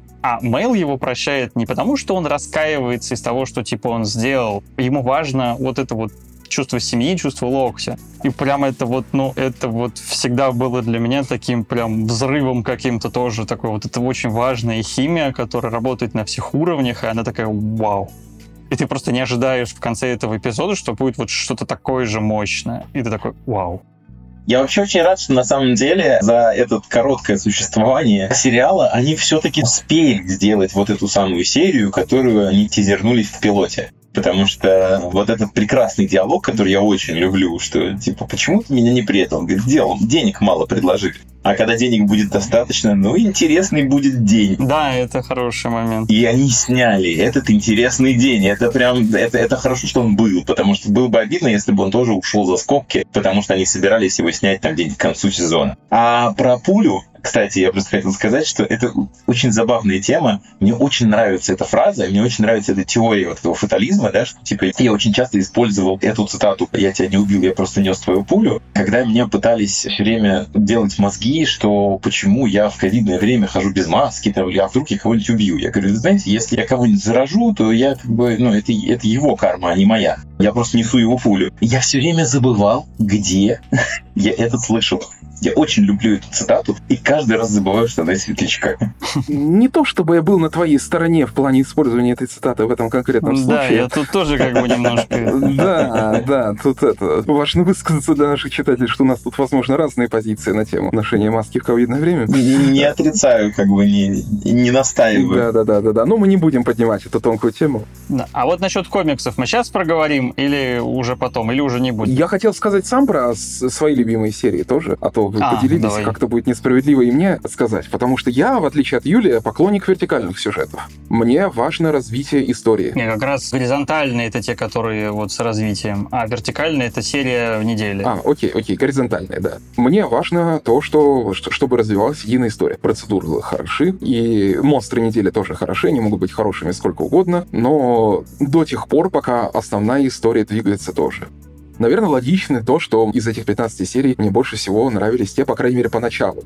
У меня есть одно исключение из этого правила. Те, которые больше всего двигали сюжет. И прежде всего это, наверное, военные истории, которые нам раскрывали Ривер совершенно вот эту девочку, которая странная, у которой, да, есть, очевидно, какие-то знания, какие-то способности, но она не приносит огромной пользы всему. Как правило, от нее в основном проблемы, и проблемы серьезные. И она его вынуждает постоянно скипать. В тот момент, когда ты уже думаешь, какие неприятности она принесет э, в этот раз, она внезапно в совершенно прекрасной боевой сцене приоткрывает маленькую дверцу на то, что она на самом деле такое. И у тебя внезапное осознание того, куда дальше двинется сюжет, какой дальше будет структура этого сюжета для поклонника горизонтальной системы сериалов повествования. Это очень важная серия и очень мне близкая. Конечно, мне очень нравится Ариэль в этом плане, который тоже продвигает основной сюжет сильвера. Мне нравится серия вторая, она кажется, где они находят корабль. Я не помню, как она называется. Третья. Она очень хорошо представляет героев и раскрывает их через эту совершенно веселую сцену допроса. И она хорошо погружает в этот мир и хорошо знакомит нас с очень косвенно с лором этого мира. С тем, насколько настороженно относятся к пожирателям и Альянс, насколько какие, каковы отношения с Альянсом у наших героев что такое вообще Альянс. Это не просто плохие парни, не просто империя из Звездных войн, это просто государство. Оно неплохое и не хорошее, да, оно победило, да, наши герои были на другой стороне, но это государство. И с э, отдельными представителями этого государства можно договориться, и они даже готовы простить определенные грехи, если ты окажешь им услугу. Но груз заберут. Я бы не сказал, что это свойство Альянса. Я бы сказал, что это свойство конкретного вот этого человека, который был новичком и, в общем, как бы туда-сюда. То есть они просто показали, что там тоже, в общем, люди служат. А с Альянсом договориться сложно, с человеком можно. Ну, это классика жанра, что винтик в системе и большая есть машина. Да. Альянс здесь максимально далеко стоит от статуса условной империи в Звездных войнах. Это не такое государство, оно не диктатурное, оно скорее бюрократическое. В нем ощущаются, хотя не прямо показаны, множество подводных течений, в нем совершенно точно есть своя живая политика, в нем э, совершенно точно меняются лица власти. Да, оно жестокое, да, те, кто в нем проиграл, и те, кто в нем э, находится в нижнем слое населения, особенно бывшие солдаты, так сказать, независимых систем, независимых планет, они в нем влачат очень жалкое существование, но это максимум британская империя, и совершенно точно не Звездновойная империя. Эта серия, на мой взгляд, это хорошо показывает. И мне очень нравится следующая серия, мне очень нравится серия с высшим обществом. Ну, возможно, мне просто нравится, какая там шикарная Кейли в этом викторианском платье. Но чем больше я пересматривал сериал, тем больше мне начиналась нравиться серия, которую мы сегодня почти не упоминали. Последняя серия.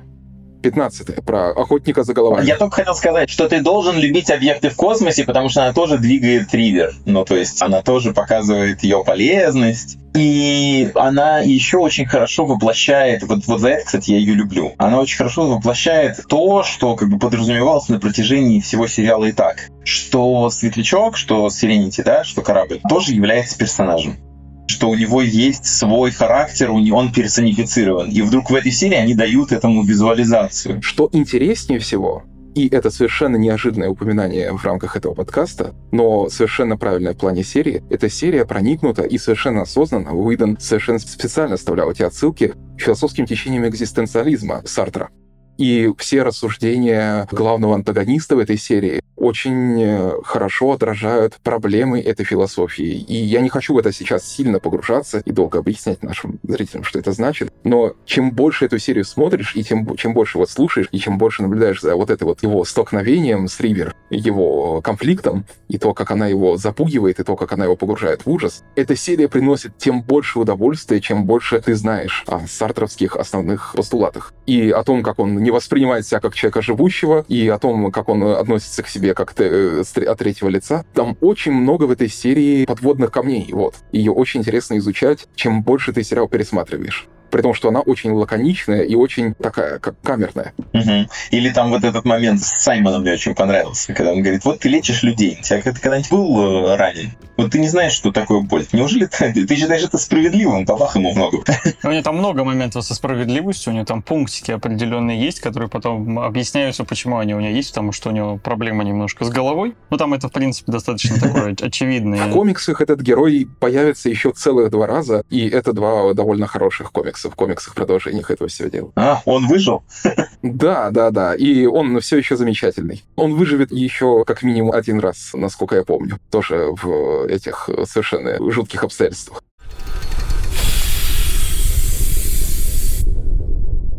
И я хотел, кстати, переходя к комиксам, закончить, вот я о чем вас сначала спрашивал, не только какие ваши любимые серии, а каким вы видели бы сериал, если бы он был 2, 3, 4 сезона. Прочитав все комиксы по этому сериалу, а их выходило порядочно, Их выходило, я их делю на три волны. Одна волна — это комиксы, которые выходили сразу после выхода фильма, или в процессе даже, там, перед в процессе производства. Это те, которые занимали промежуток между событиями сериала и событиями фильма, и те, которые рассказывали предыстории.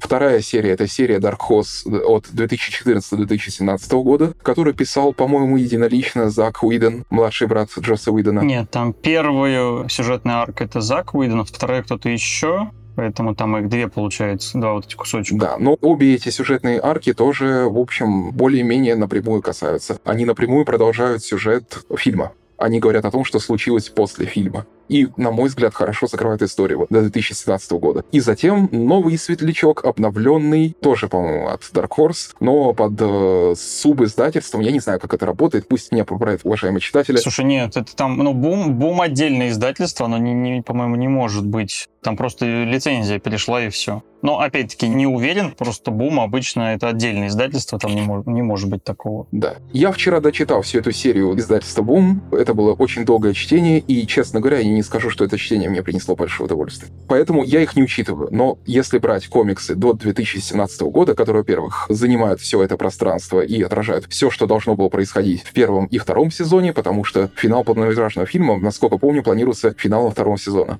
И также, что было бы в третьем и четвертом сезоне, по-моему, это был бы очень интересный сериал, который бы в каждом сезоне очень ощутимо бы менялся. В каждом сезоне была бы своя тема, и мне кажется, он все дальше и дальше отходил бы от вестерна. И мне кажется, он вызывал бы споры.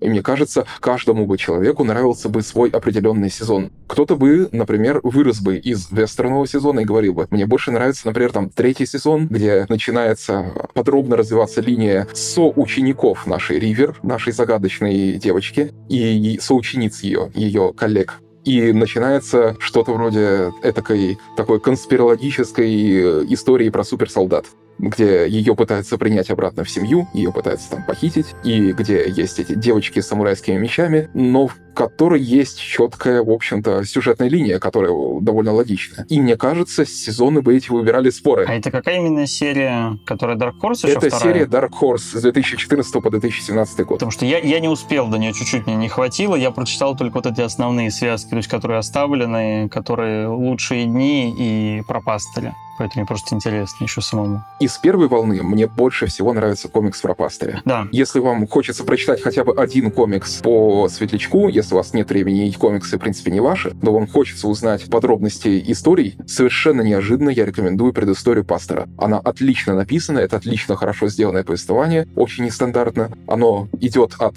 будущего, от его последних моментов к его прошлому. Пастырь, возможно, персонаж, который вызывал наибольшие вопросы в сериале. Ну, потому что его меньше всего в итоге раскрыли. Нет, там идей забрасывалось по поводу него очень много, а сказать ничего не успели вообще. Поэтому это было самое интересное, они поэтому и закрыли. Большую часть времени он был довольно умилительным таким персонажем и этим моральным ориентиром, но за ним мы постоянно чувствовали вот эту вот тень тень каких-то вещей, то ли шутких, то ли очень плохих, которые он натворил в прошлом, и то, кем он был до того, как стал пастырем.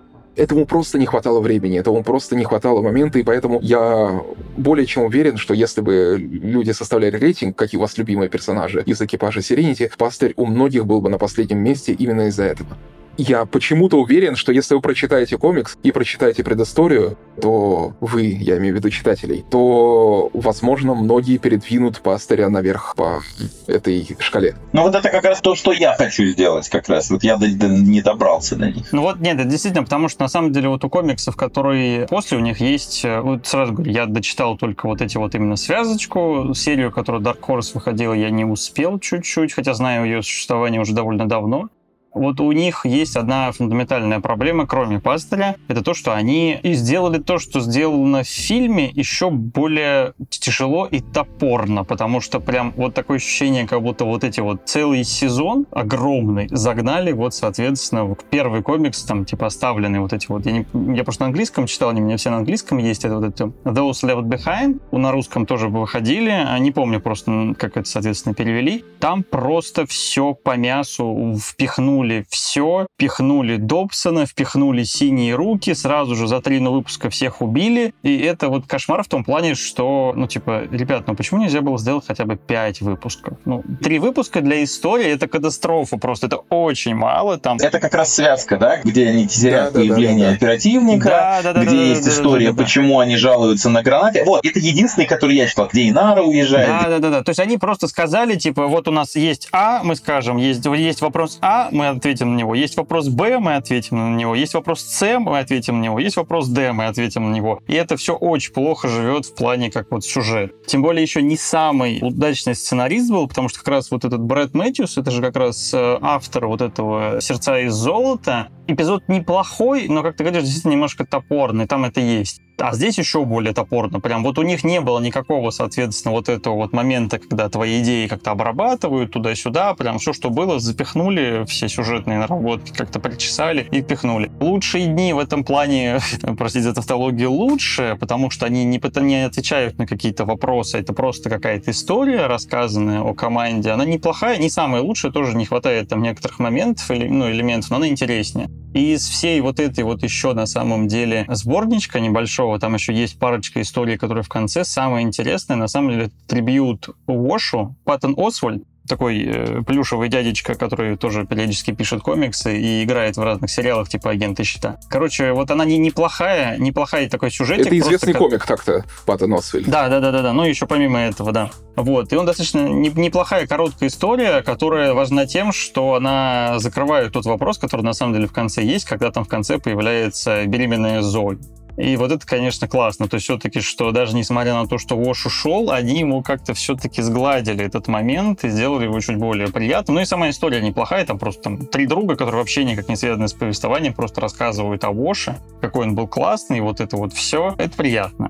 Но при этом, да, история пастыря, которую как раз вот Зак Уидон уже писал, она абсолютно по-другому чувствуется. Она чувствуется как именно цельное произведение, хотя он тоже пишет там в предисловиях или там послесловии, что писал ее на коленке между другими проектами, проектами, но она выглядит как самостоятельное, законченное произведение, не которое вот это вот там слепили из того, что были, а потом что были, то и полюбили. То есть она действительно хорошая, качественная с точки зрения подачи. И при этом, понятное дело, что тоже не было, то есть в сериале, наверное, это бы арку раскрытия пастыря нам показывали бы пару, ну, типа сезон, наверное, где-то точно понемножку ее давая там или как там приоткрывая. Здесь, понятное дело, просто все вот это вот запихнули ну, в одну как бы серию, но очень грамотно с точки зрения структуры. Поэтому история пастыря, несмотря на то, что она реально там 57 страниц, ну, то есть это вообще смешно, она реально умудряется раскрыть целиком персонажа просто вот именно фрагментарно. Это очень классно сделано. Поэтому тут очень большое уважение как бы авторам, тут э, вообще вопросов нет. Господа, я, наверное, тогда расскажу быстренько про Dark Horse, что там происходит в этом. Или, Юлий, ты хотел что-то сказать? Я, нет, поскольку я читал только связку, и, ну, я, скажем так, я к ней относился как к связке, и, соответственно, поэтому у меня нет к ней таких больших претензий. То есть я хотел объяснялки, я получил объяснялки в общем и целом. Я как бы какой-то такой великой драматургии от нее не ждал, и меня только пробесило, что они зачем-то воскресили Добсона, и все. Не, ну если бы они в сериале его воскрешали, наверное, бы смотрелось бы лучше. Здесь просто они реально его вернули, чтобы опять убить за, ну, типа это... На этом несчастном Добсоне, на этом довольно проходном персонаже, мне, мне показалось забавное его воскрешение, но мне показалось хороший. Мне стало интересно, как бы в сериале выглядела локация, где происходит их финальная битва. Это локация место старой битвы между Альянсом и независимыми, где не было выживших и куда их заманивает этот наш инфернальный Бэджер, который, кстати, с, по-моему, самим же Джоссом Уидоном и сыгран в сериале. Наш шляпник. Подожди, Бэджер нет. Бэджер, Бэджер это же тот... Ты чё? Бэджер дает, дает им наводку на сокровище, которое лежит вот в этой вот локации. Не, это понятно. В сериале его играет не Джосс Уидон, да. в сериале его играет, извините, Кроули из э, сверхъестественного. Угу. Тфу, блин, да, простите, что-то я, да,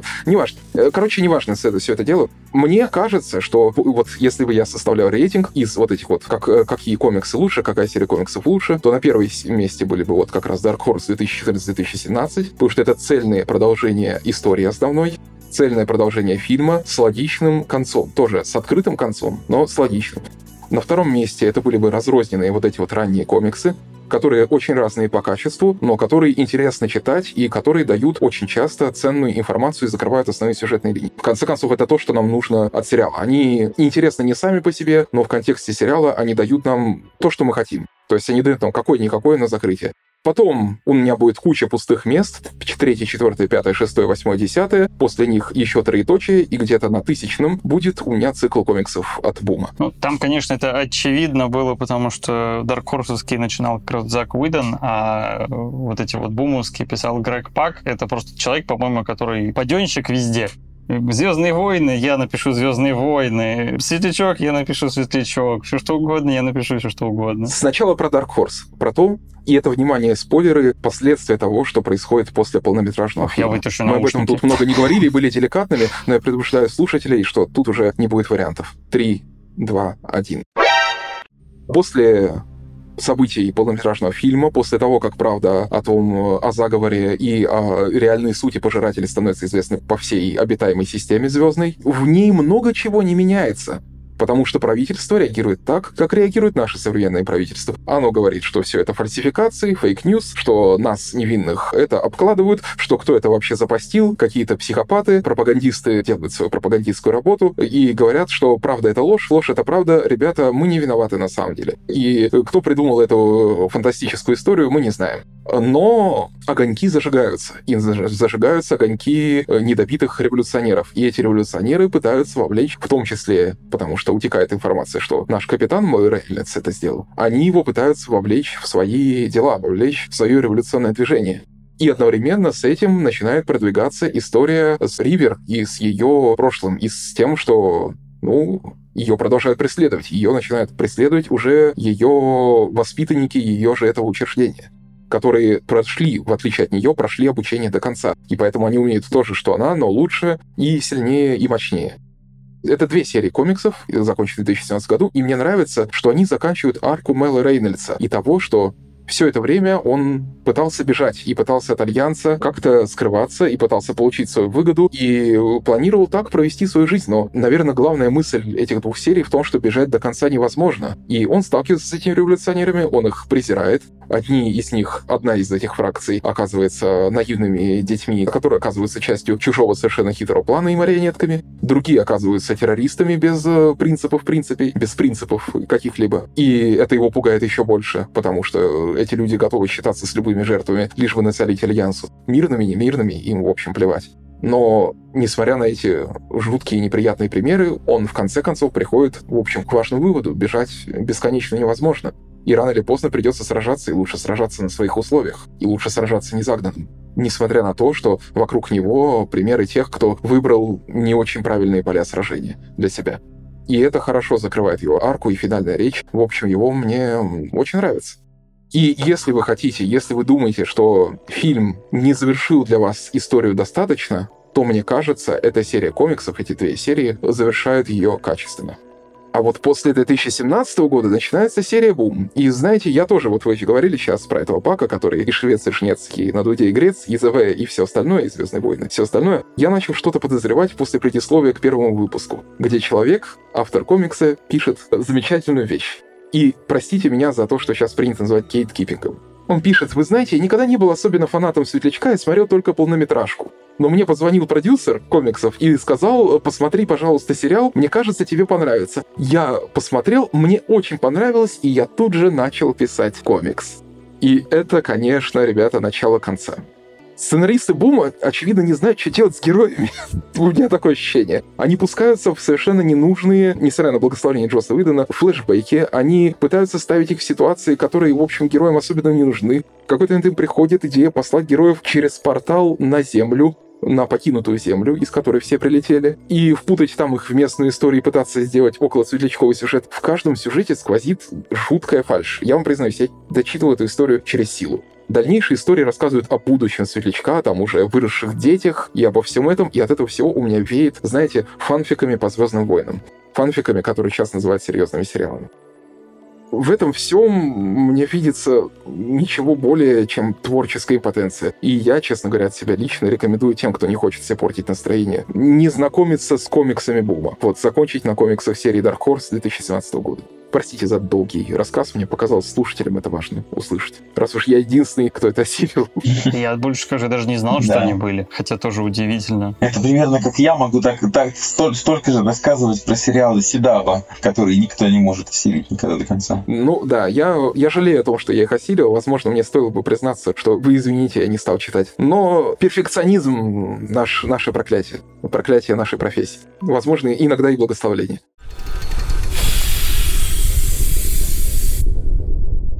Я хотел бы вас спросить сейчас. Мы планировали на этой записи поговорить, но мне это не казалось важным. А куча отсылок о том, что после финала «Светлячка», после выхода последнего фильма, прошло уже 20 лет. И, наверное, поэтому мы собрались здесь. Ну, почти 20 лет, да.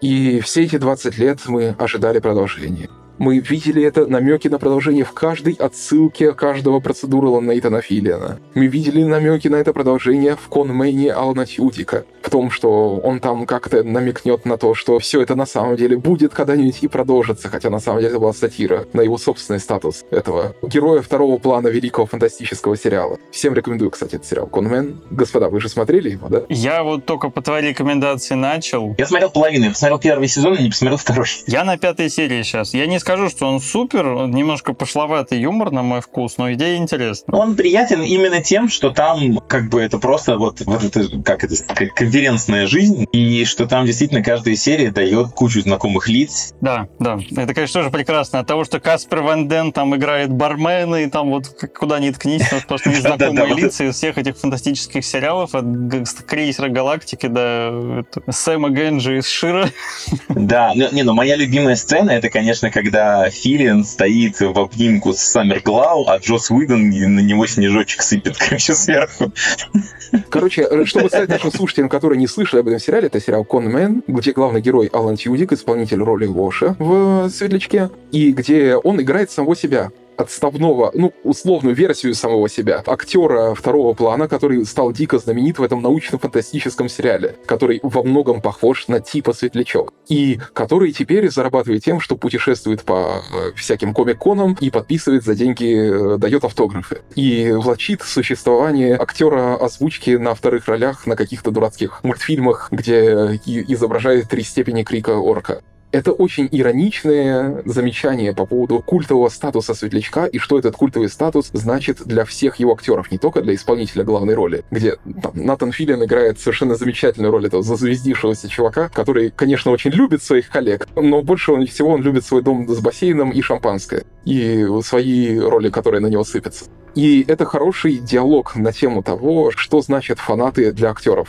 Это, в общем, именно в этом смысле и стоит смотреть. Если кому его и стоит порекомендовать, так это фанатам Светлячка. На самом деле, конечно, есть определенный момент иронии, потому что действительно популярность Филиону принес не Светлячок, а настоящую Да, это популярность Филиону принес Кассел. Касл. Да, и на самом деле это было очень показательно, когда он приезжал в Москву на наш Комик-кон, и вот э, я просто был как раз тоже фотографировал с ним туда-сюда, и вот это, ну... И я тоже. Да, да, да. И основной момент, что ты реально просто понимаешь, что большинство фанатов, которые собрались к Филиону на тот момент, это были девочки, которые фанатели от Касла. И таких было условно там, ну, не знаю, 80% аудитории. Понятное дело, что да, там было Светлячок тоже как бы достаточно такое большое, ну, типа большое как бы количество людей. Но вот оно все равно было относительно общей толпы людей, которые там подносили ему подарки, еще что-то делали. Это было реально процентов 20, максимум 30 все остальные фанаты Касла. Касл тоже хороший сериал, не, не буду, ну, то, ну, со своими, понятное дело, там особенностями, вот, но, как бы говорю, реально, вот, вот основная его популярность — это Касл, ну, 8 сезонов Касла. Мы прям не будем про отсылки, потому что их на самом деле, они, они прикольные, я бы их Да, да, да, да, да. Отсылки эти ничего не значили на самом деле. Они просто каждый раз, они подтверждали то, что после каждой отсылки начинался вал этих слухов о том, что наконец-то его продолжат, наконец-то выпустят. В этом феномен Светлячка. 20 лет мы все ждем. И мы ждем, когда наконец-таки объявят новый сезон. Но поэтому у меня к вам вопрос, очень важный. А стоит ли ждать? Вот это для меня очень, кажется, такой системообразующий вопрос. Возможно ли вообще сейчас вернуть сериал? Слушай, ну, сейчас уже понятное дело, что не стоит. Сейчас уже вообще нет никаких шансов, потому что, ну, уже не, нет никаких шансов, просто потому, ну, не знаю, не будем, наверное, уходить в эту историю с отменой Уидона, но в любом случае, как бы, Светлячок это равняется Уидон. Это равняется каст, который там был. Каст уже откровенно постарел. Ну, то есть Рон Глаз уже умер. Все остальные тоже уже очень конкретно постарели. Реально очень конкретно. Даже по, даже, даже по Филиону это видно. Уидона уже заканцелили, поэтому если что-то будет, это будет пляска на костях, которую у нас очень любят в последнее время в Голливуде, когда мы просто возьмем крутое какое-то известное IP и попытаемся его вернуть заново. Но это будет прям вот, простите, легкий элемент некрофилии, по-другому как бы сказать не могу. И вряд ли что-то с этим хорошим получится. То, то, как сейчас пытаются точно так же реанимировать Баффи. Никому это уже не надо, никто это нормально сделать не сможет, и просто некому. Поэтому я тут немножко категоричен в этом плане, просто ну, действительно некому. Все. Не, я согласен. Э, я, например, тоже, ну, то есть, да, ремейк Светлячка мне тоже не сдался вообще ни разу. Он феноменален именно да, своим творческим авторским составом. А если сделают какой-нибудь хороший фантастический сериал, который будет там хотя бы близко таким же классным, но с другим сюжетом, ну и хорошо, вон от экспансии все там с ума сходят, вроде как. Я что-то не, не добрался еще. Его нужно было продолжать. Последний шанс, на самом деле, его продолжить был после фильма, потому что фильм был с достаточно открытым финалом. Да, он там всех немножко выбил из седла выносом нескольких персонажей. Но это был хороший вариант перезапустить этот интерес и запустить следующий сериал, вот уже с подобным кастом, усеченным там с вводом новых персонажей, и продолжать эту историю оттуда. Да, но фильм, к сожалению, по всем понятным причинам провалился в прокате, поэтому тут как бы... Он вышел на DVD же сразу. Это был сразу релиз, по Нет, он вышел на DVD сразу, но в любом случае... Как он может на DVD сразу? Он у нас он шел в кинотеатрах в России. Нет, подожди, он же все равно в кинотеатрах транслировался, кассу не отбил. А, он, да. это, он транслировался в кинотеатрах, как обычный кинотеатральный релиз, и даже несмотря на свой просто мега скромный бюджет, это отдельная тема разговора, то, что несмотря на то, что Уидону дали возможность закончить сериал, бюджет ему выделили смешной. Там 38 миллионов на фантастический сериал. Ты реально сейчас смотришь, несмотря на то, что вот как раз «Миссия Селенити» не настолько старая, как сам сериал. Ну, там бюджет по, по тем временам, там просто видно, насколько все это не то, что дешево, а насколько они, вот как они еще больше, чем в сериале, пытаются снять одновременно дорого и очень бюджетно, потому что там вот это вот одна единственная сцена космического боя, которая длится 5 минут. С пожирателями, вот этими с риперами, они реально просто дерутся в, просто на пятачке 5 на 5 метров. Просто, просто, типа, потому что говорят, что это бутылочное горлышко, они не пролезут лезут сюда, и вот они реально делают последнюю вот это вот last stand, они делают на, вот, на пятачке 5 на 5 метров, практически этих пожирателей не видно, они практически не вылезают оттуда, и единственная только драка в конце, на буквально тоже там 2-3 минуты, это когда Ривер им всем раздает по, ну, как бы еще в начале, когда Ривер, соответственно, дерется, а все остальное это очень-очень камерно, очень-очень бюджетно, очень-очень вот это вот все, и даже этот бюджет все равно, к сожалению, не отбился, поэтому я так понимаю, что и особо, ну, перспектив не было. Да, это жаль, но хотя, хотя я должен сказать, что с точки зрения, знаешь, вот, грубо говоря, как, не знаю, Uncharted смотрится как игра с Next Gen консоли чисто за счет продакшн дизайна, да? То есть, когда, да, это маленький бюджет, но вот сколько я смотрел в Serenity, он все равно смотрится масштабно, он смотрится красиво, он, ну, он смотрится шикарно абсолютно. Не, он смотрится хорошо. Я не я просто реальный бюджет был копеечный, и там, если ты как бы это знаешь, в принципе, это довольно ощутимо. Просто это подчеркивает, на мой взгляд, все-таки талант команды, которая это все делала, которая ну, сумела им распорядиться так, что оно не стыдно. Да, тут мы, наверное, про фильм можем долго говорить в этом плане. Сколько там было углов срезано, но мне кажется, да, воспринимается он очень цельно. И мне нравится очень сцена космического космические битвы, она до сих пор смотрится живо. И сцена перед этим, сцена, когда они проходят. Да, при этом очень хитро то, что сцена этой битвы, это я уже потом просто понимал, в чем ее прикол она сделана в атмосфере, и там есть звук. Поэтому можно взрывать. Можно бабахать. А иначе, а иначе смысла вообще этого всего нету, потому что, представляете, смотреть такую же битву, но в тишине. Это, конечно, тоже такой дико ржать. Я сначала тоже думал, что, может быть, он нарушил, типа, свое вот это вот кредо того, что мы делаем это. Но потом, понимаешь, нет, он практически в атмосфере, они там, ну, в верхних слоях атмосферы это все происходит, поэтому условно оно там побахает, но не очень сильно. Не очень хорошо, долго. хорошо. Если сериал не продолжение, если не ремейк, если не с другими актерами, то как насчет других медиа? Как насчет мультфильма, где героев вы озвучили оригинальные актеры? Окей, у наш Рон Глаз умер, но он как бы и так, ну, неважно. Но он как бы и по сюжету умер, да? Да, да, да. он и по сюжету умер, поэтому тут не критично. Но нет, опять-таки, тут же, понимаешь, еще сценарий. Да. Я не хотел этого говорить вслух, но да, да. Или там, допустим, игра по светлячку от Telltale Series, например, как сейчас игра вышла по экспансии. Экспансия Васю, кстати, искренне рекомендую. Экспансия, да. Это не светлячок, это другой зверь совершенно, но в плане научности очень во многих планах это такое, как это наследник некоторых вещей, которые светлячок делал правильно. Вот. Это совершенно другой зверь, правда. Я бы хотел только единственное, что для меня, вот, ну, лично моим, как бы, из того, что я бы хотел, я бы хотел поиграть на столку по светлячку. Вот, она, конечно, говорят, немножко с такими странными механиками в том плане, что она играет с песочницей, играется 6 часов, это довольно тяжеловато. Но вот я бы поиграл. Все остальное я не уверен. Ну, типа там отдельные какие-то проявили мультсериалы и прочее. Ну, уже как бы все-таки я сторонник того, что умерла так умерла. Умерла хорошо, красиво, эффектно. Мы будем ее любить и помнить Типа, не надо заниматься вот этим вот всем. А единственное, что что-то можно, это вот, да, вот типа настолка по светлячку, которая находится в той же вселенной, и ты просто играешь, типа, за контрабандиста, пожалуйста, это классно. Мне как бы хорошая идея, вселенная богатая, она к этому располагает, поэтому что-то вот такое в самой вселенной, да. А пытаться воспроизвести, ну, типа, воспроизвести сериал не получится уже просто, потому что, ну, может быть, там удастся собрать каких-нибудь старых сценаристов, которые работали над ними, типа Джейн Эспенсон, но не знаю, или там Тима Майнер, может, они откопают. Ну, в общем, не знаю. Как, мне кажется, что вероятность этого уже не сильно велика, и даже какой-то мультсериал, он просто будет вот как недавний мультсериал по Вавилону 5. Ну, вроде как бы он вышел, вроде как бы его кто-то посмотрел. Может быть, он хороший, не знаю, надо тоже до него добраться, но вот ну, будет что-то вот такое, вот что-то странное, не уверенно, что нужно, и, может быть, уже немножко ну, потерявшим, не попавшему не в то время. Ну да, не, не совсем понятно для, в итоге, для какой аудитории оно будет пролетать. Оно до сих пор хорошо работает, опять же, в виде совершенно прекрасных отсылочек. Я, на самом деле, мой, мой вопрос про отсылки был не в плане их скипануть, а наоборот поговорить про них больше. Вот пытаюсь себе представить, как мог бы выглядеть мультсериал по Светлячку и что бы он там делал.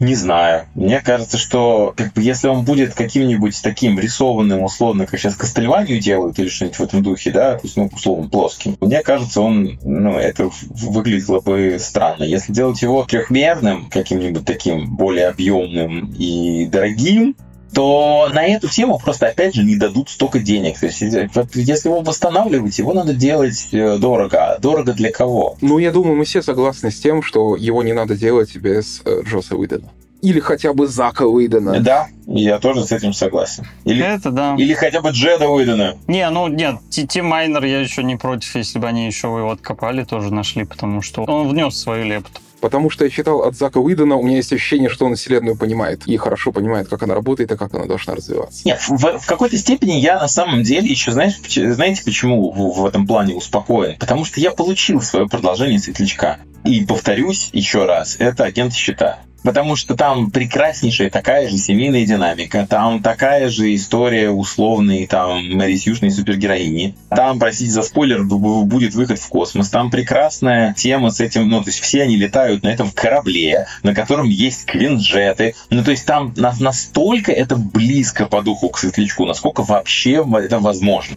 И поэтому команда вот Джет Уидон и Сара Танчероен, вот эти двое продюсеров, сценаристов, которые это делали, они это сделали совершенно великолепно, и большое им спасибо. То есть, если говорить про авторов, кто, если не Джос, то вот Джет и Сара, они могут. Потому что там вот у меня не было ощущения, я не, я не заметил вот этот момент, когда Джос вышел, как говорится, остались эти ребята. Вот этого перехода практически не было.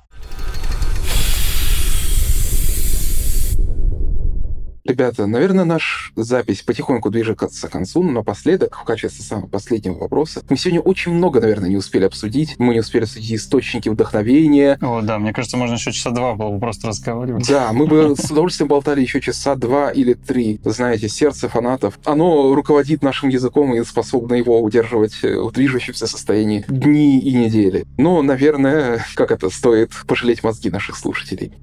Но напоследок я бы вас попросил порекомендовать что-то около светлячка. Может, что-то, что к нему отсылает. Может, что-то, что тоже делал Джос Уидон, и тоже, что вам нравится, и тоже, что передает, о чем мы сегодня еще не упоминали. Может, что-то, что просто в чем люди могут найти дух этого светлячка. Может, какую-то его предысторию я могу начать. Кстати, раз уж я вас всех сегодня спрашиваю. Я бы, например, порекомендовал мультфильм, который Джос Уидон написал до «Светлячка», и в котором можно увидеть вот прям вот, знаете, первые наметки этого светлячка, то, как он работает со вселенной, то, как он вырисовывает характер этой вселенной, то, как он вырисовывает характеры героев. Это мультфильм называется «Титан. Последние дни Земли». Это история о тоже уничтоженной Земле, это история о вселенной с инопланетянами, где люди, эмигранты и бродяги, которые должны работать на, в общем, таких, на тяжелых работах, и которые рассеяны абсолютно и в которой постепенно появляется интрига, которая касается сразу всей вселенной. И эта история формально космоопера, но в ней уже можно увидеть то, как Уидон хочет, чтобы работал светлячок. И если вам недостаточно светлячка, и вы хотите еще узнать что-то, что мог Уидон сказать о космосе, то ваш первый выбор — это, конечно же, «Титан. Последние дни Земли». И вторая рекомендация тоже от Уидона, я вовсе не обязываю, кстати, у всех рекомендовать что-то завтрашнего Уидона, это последний его сериал, который, к сожалению, закончен он был до полпути, его доснимали другие люди по его сценарию. Невероятный. Сериал пошел почти незамеченным. Сериал, который притворяется викторианской супергероикой, и который я не устаю рекомендовать, потому что на самом деле это научная фантастика. Возможно, он вам не понравится, но он точно вам будет очень интересен. Нашим слушателям, если вы любите Светлячка так же, как люблю его. Господа, может, у вас есть что-то? Ну, давайте немножко разбавлю. не выданным для начала, потом вернусь все равно к нему.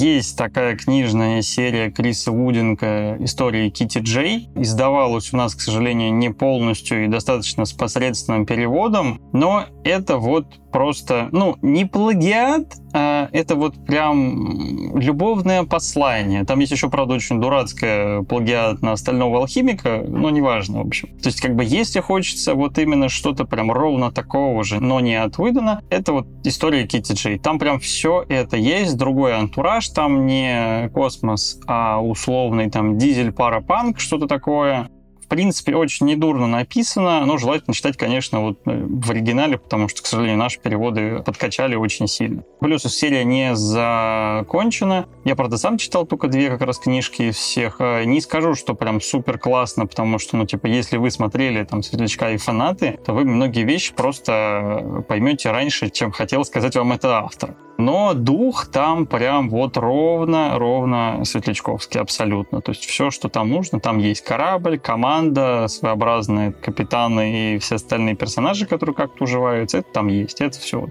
в остальном, на самом деле, не ну, типа, если космос... Вот все равно, «Светлячок» — это понятное дело, что это космический сериал, но вот не скажу, что прям куча у него аналогов, а так вот именно, если нравится именно сам стиль Уидона, то это, без сомнения, Баффи, Ангел. Причем Ангел — это такая более жесткая версия, Баффи, наверное, все-таки попроще чуть-чуть, хотя там тоже хватает моментов, которые берут тебя за душу и выкручивают. Но я считаю, вот, в принципе, вот тандем Баффи с Ангелом — это, наверное, квинтэссенция творчества Уидона, особенно особенно финал Ангел. Ну, то есть, как там я плакал, я не плакал нигде. Над конкретной аркой сюжетного э, одного из персонажей, не буду спойлерить.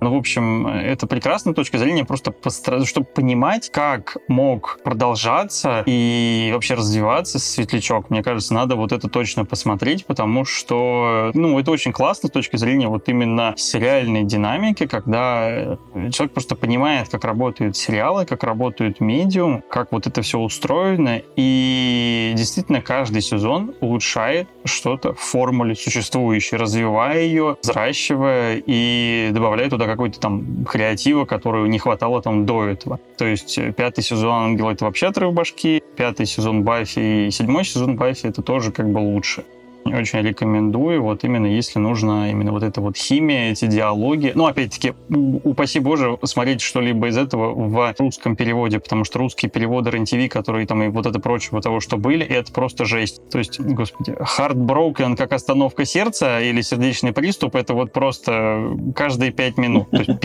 то есть там даже, по-моему, отсылки к Спайдермену выкидывали просто потому, что сложно было похоже. То, что наши переводчики переводят, и то, что говорят персонажи, по-моему, порой там даже даже в противоположных как бы по значению меняется. То есть там вот нельзя вообще ни в коем случае смотреть это в переводе, это ужасно. Так что это моя личная рекомендация. Ну, я уже сказал про агентов, не буду повторяться в данном случае. Я, на самом деле, порекомендую одну совершенно не фантастическую и не выдановскую вещь, но для меня она связана, естественно, с светлячком, потому что это Филиан. Он же, когда закопался в касле, он там, так сказать, раздобрел, обленился, полностью ушел в комедию, И потом, когда Касл закрылся, они довольно ну, продолжительное время не знал, куда себя нормально применить, потому что вот он тоже уже, пусть и в более крупных э, масштабах, чем э, Тюдик, просто влезал в какие-то разные сериалы, в комедийные камео, э, там, в фильмы тоже по чуть-чуть и так далее. И я, если честно, всегда мечтал, чтобы он вернулся в какую-то вот, вот эту вот форму, в которой он был в, в «Светлячке», в Мэле, и актерскую, и физическую. И он это умудрился сделать в сериале «Новичок». Он же новобранец. Это полицейский процедурал, но Филин там совершенно великолепный. Он, конечно, хоть и постарел, но он опять набрал форму, я имею в виду, ну, стал опять поджарый. Он там не только комедийный, но и серьезный. Это в первый там сезона 3 это очень крутой полицейский сериал в плане того, что поскольку это не детективные истории, а жизнь обычных патрульных, то там вот смешное, опасное, страшное, грустное меняется просто по щелчку пальца каждые там три минуты. И он еще не стесняется довольно драматичных сюжетных поворотов и смертей определенных да. героев. Это редко для такого процедуры такого уровня. Он где-то с четвертого сезона становится немножко комиксным, потому что, видимо, сюжеты кончились, и герои из, из обычных полицейских уже превращаются в каких-то супергероев. И на ту тщательную проработку вот их работы, какая именно процедурности, да, то есть что они должны делать, в это, чтобы это было похоже на реальных полицейских, то, что они делали в первых сезонах. Сейчас, вот четвертый, пятый, они уже такие, они уже положили на это болт и просто делают веселые приключения. Но вот первые три, это прям мега круто. Интересный, продуманный, веселый, драматичный, с классными персонажами и с офигительным филианом. Просто с офигительным. Хорошо, спасибо. И я думаю, слушатели сегодня набрались рекомендаций достаточно долго. И надеюсь, это утолит в ваших сердцах хоть какую-то боль, если вы такие же фанаты, как мы, от бесплодного ожидания продолжения нашего общего любимого сериала.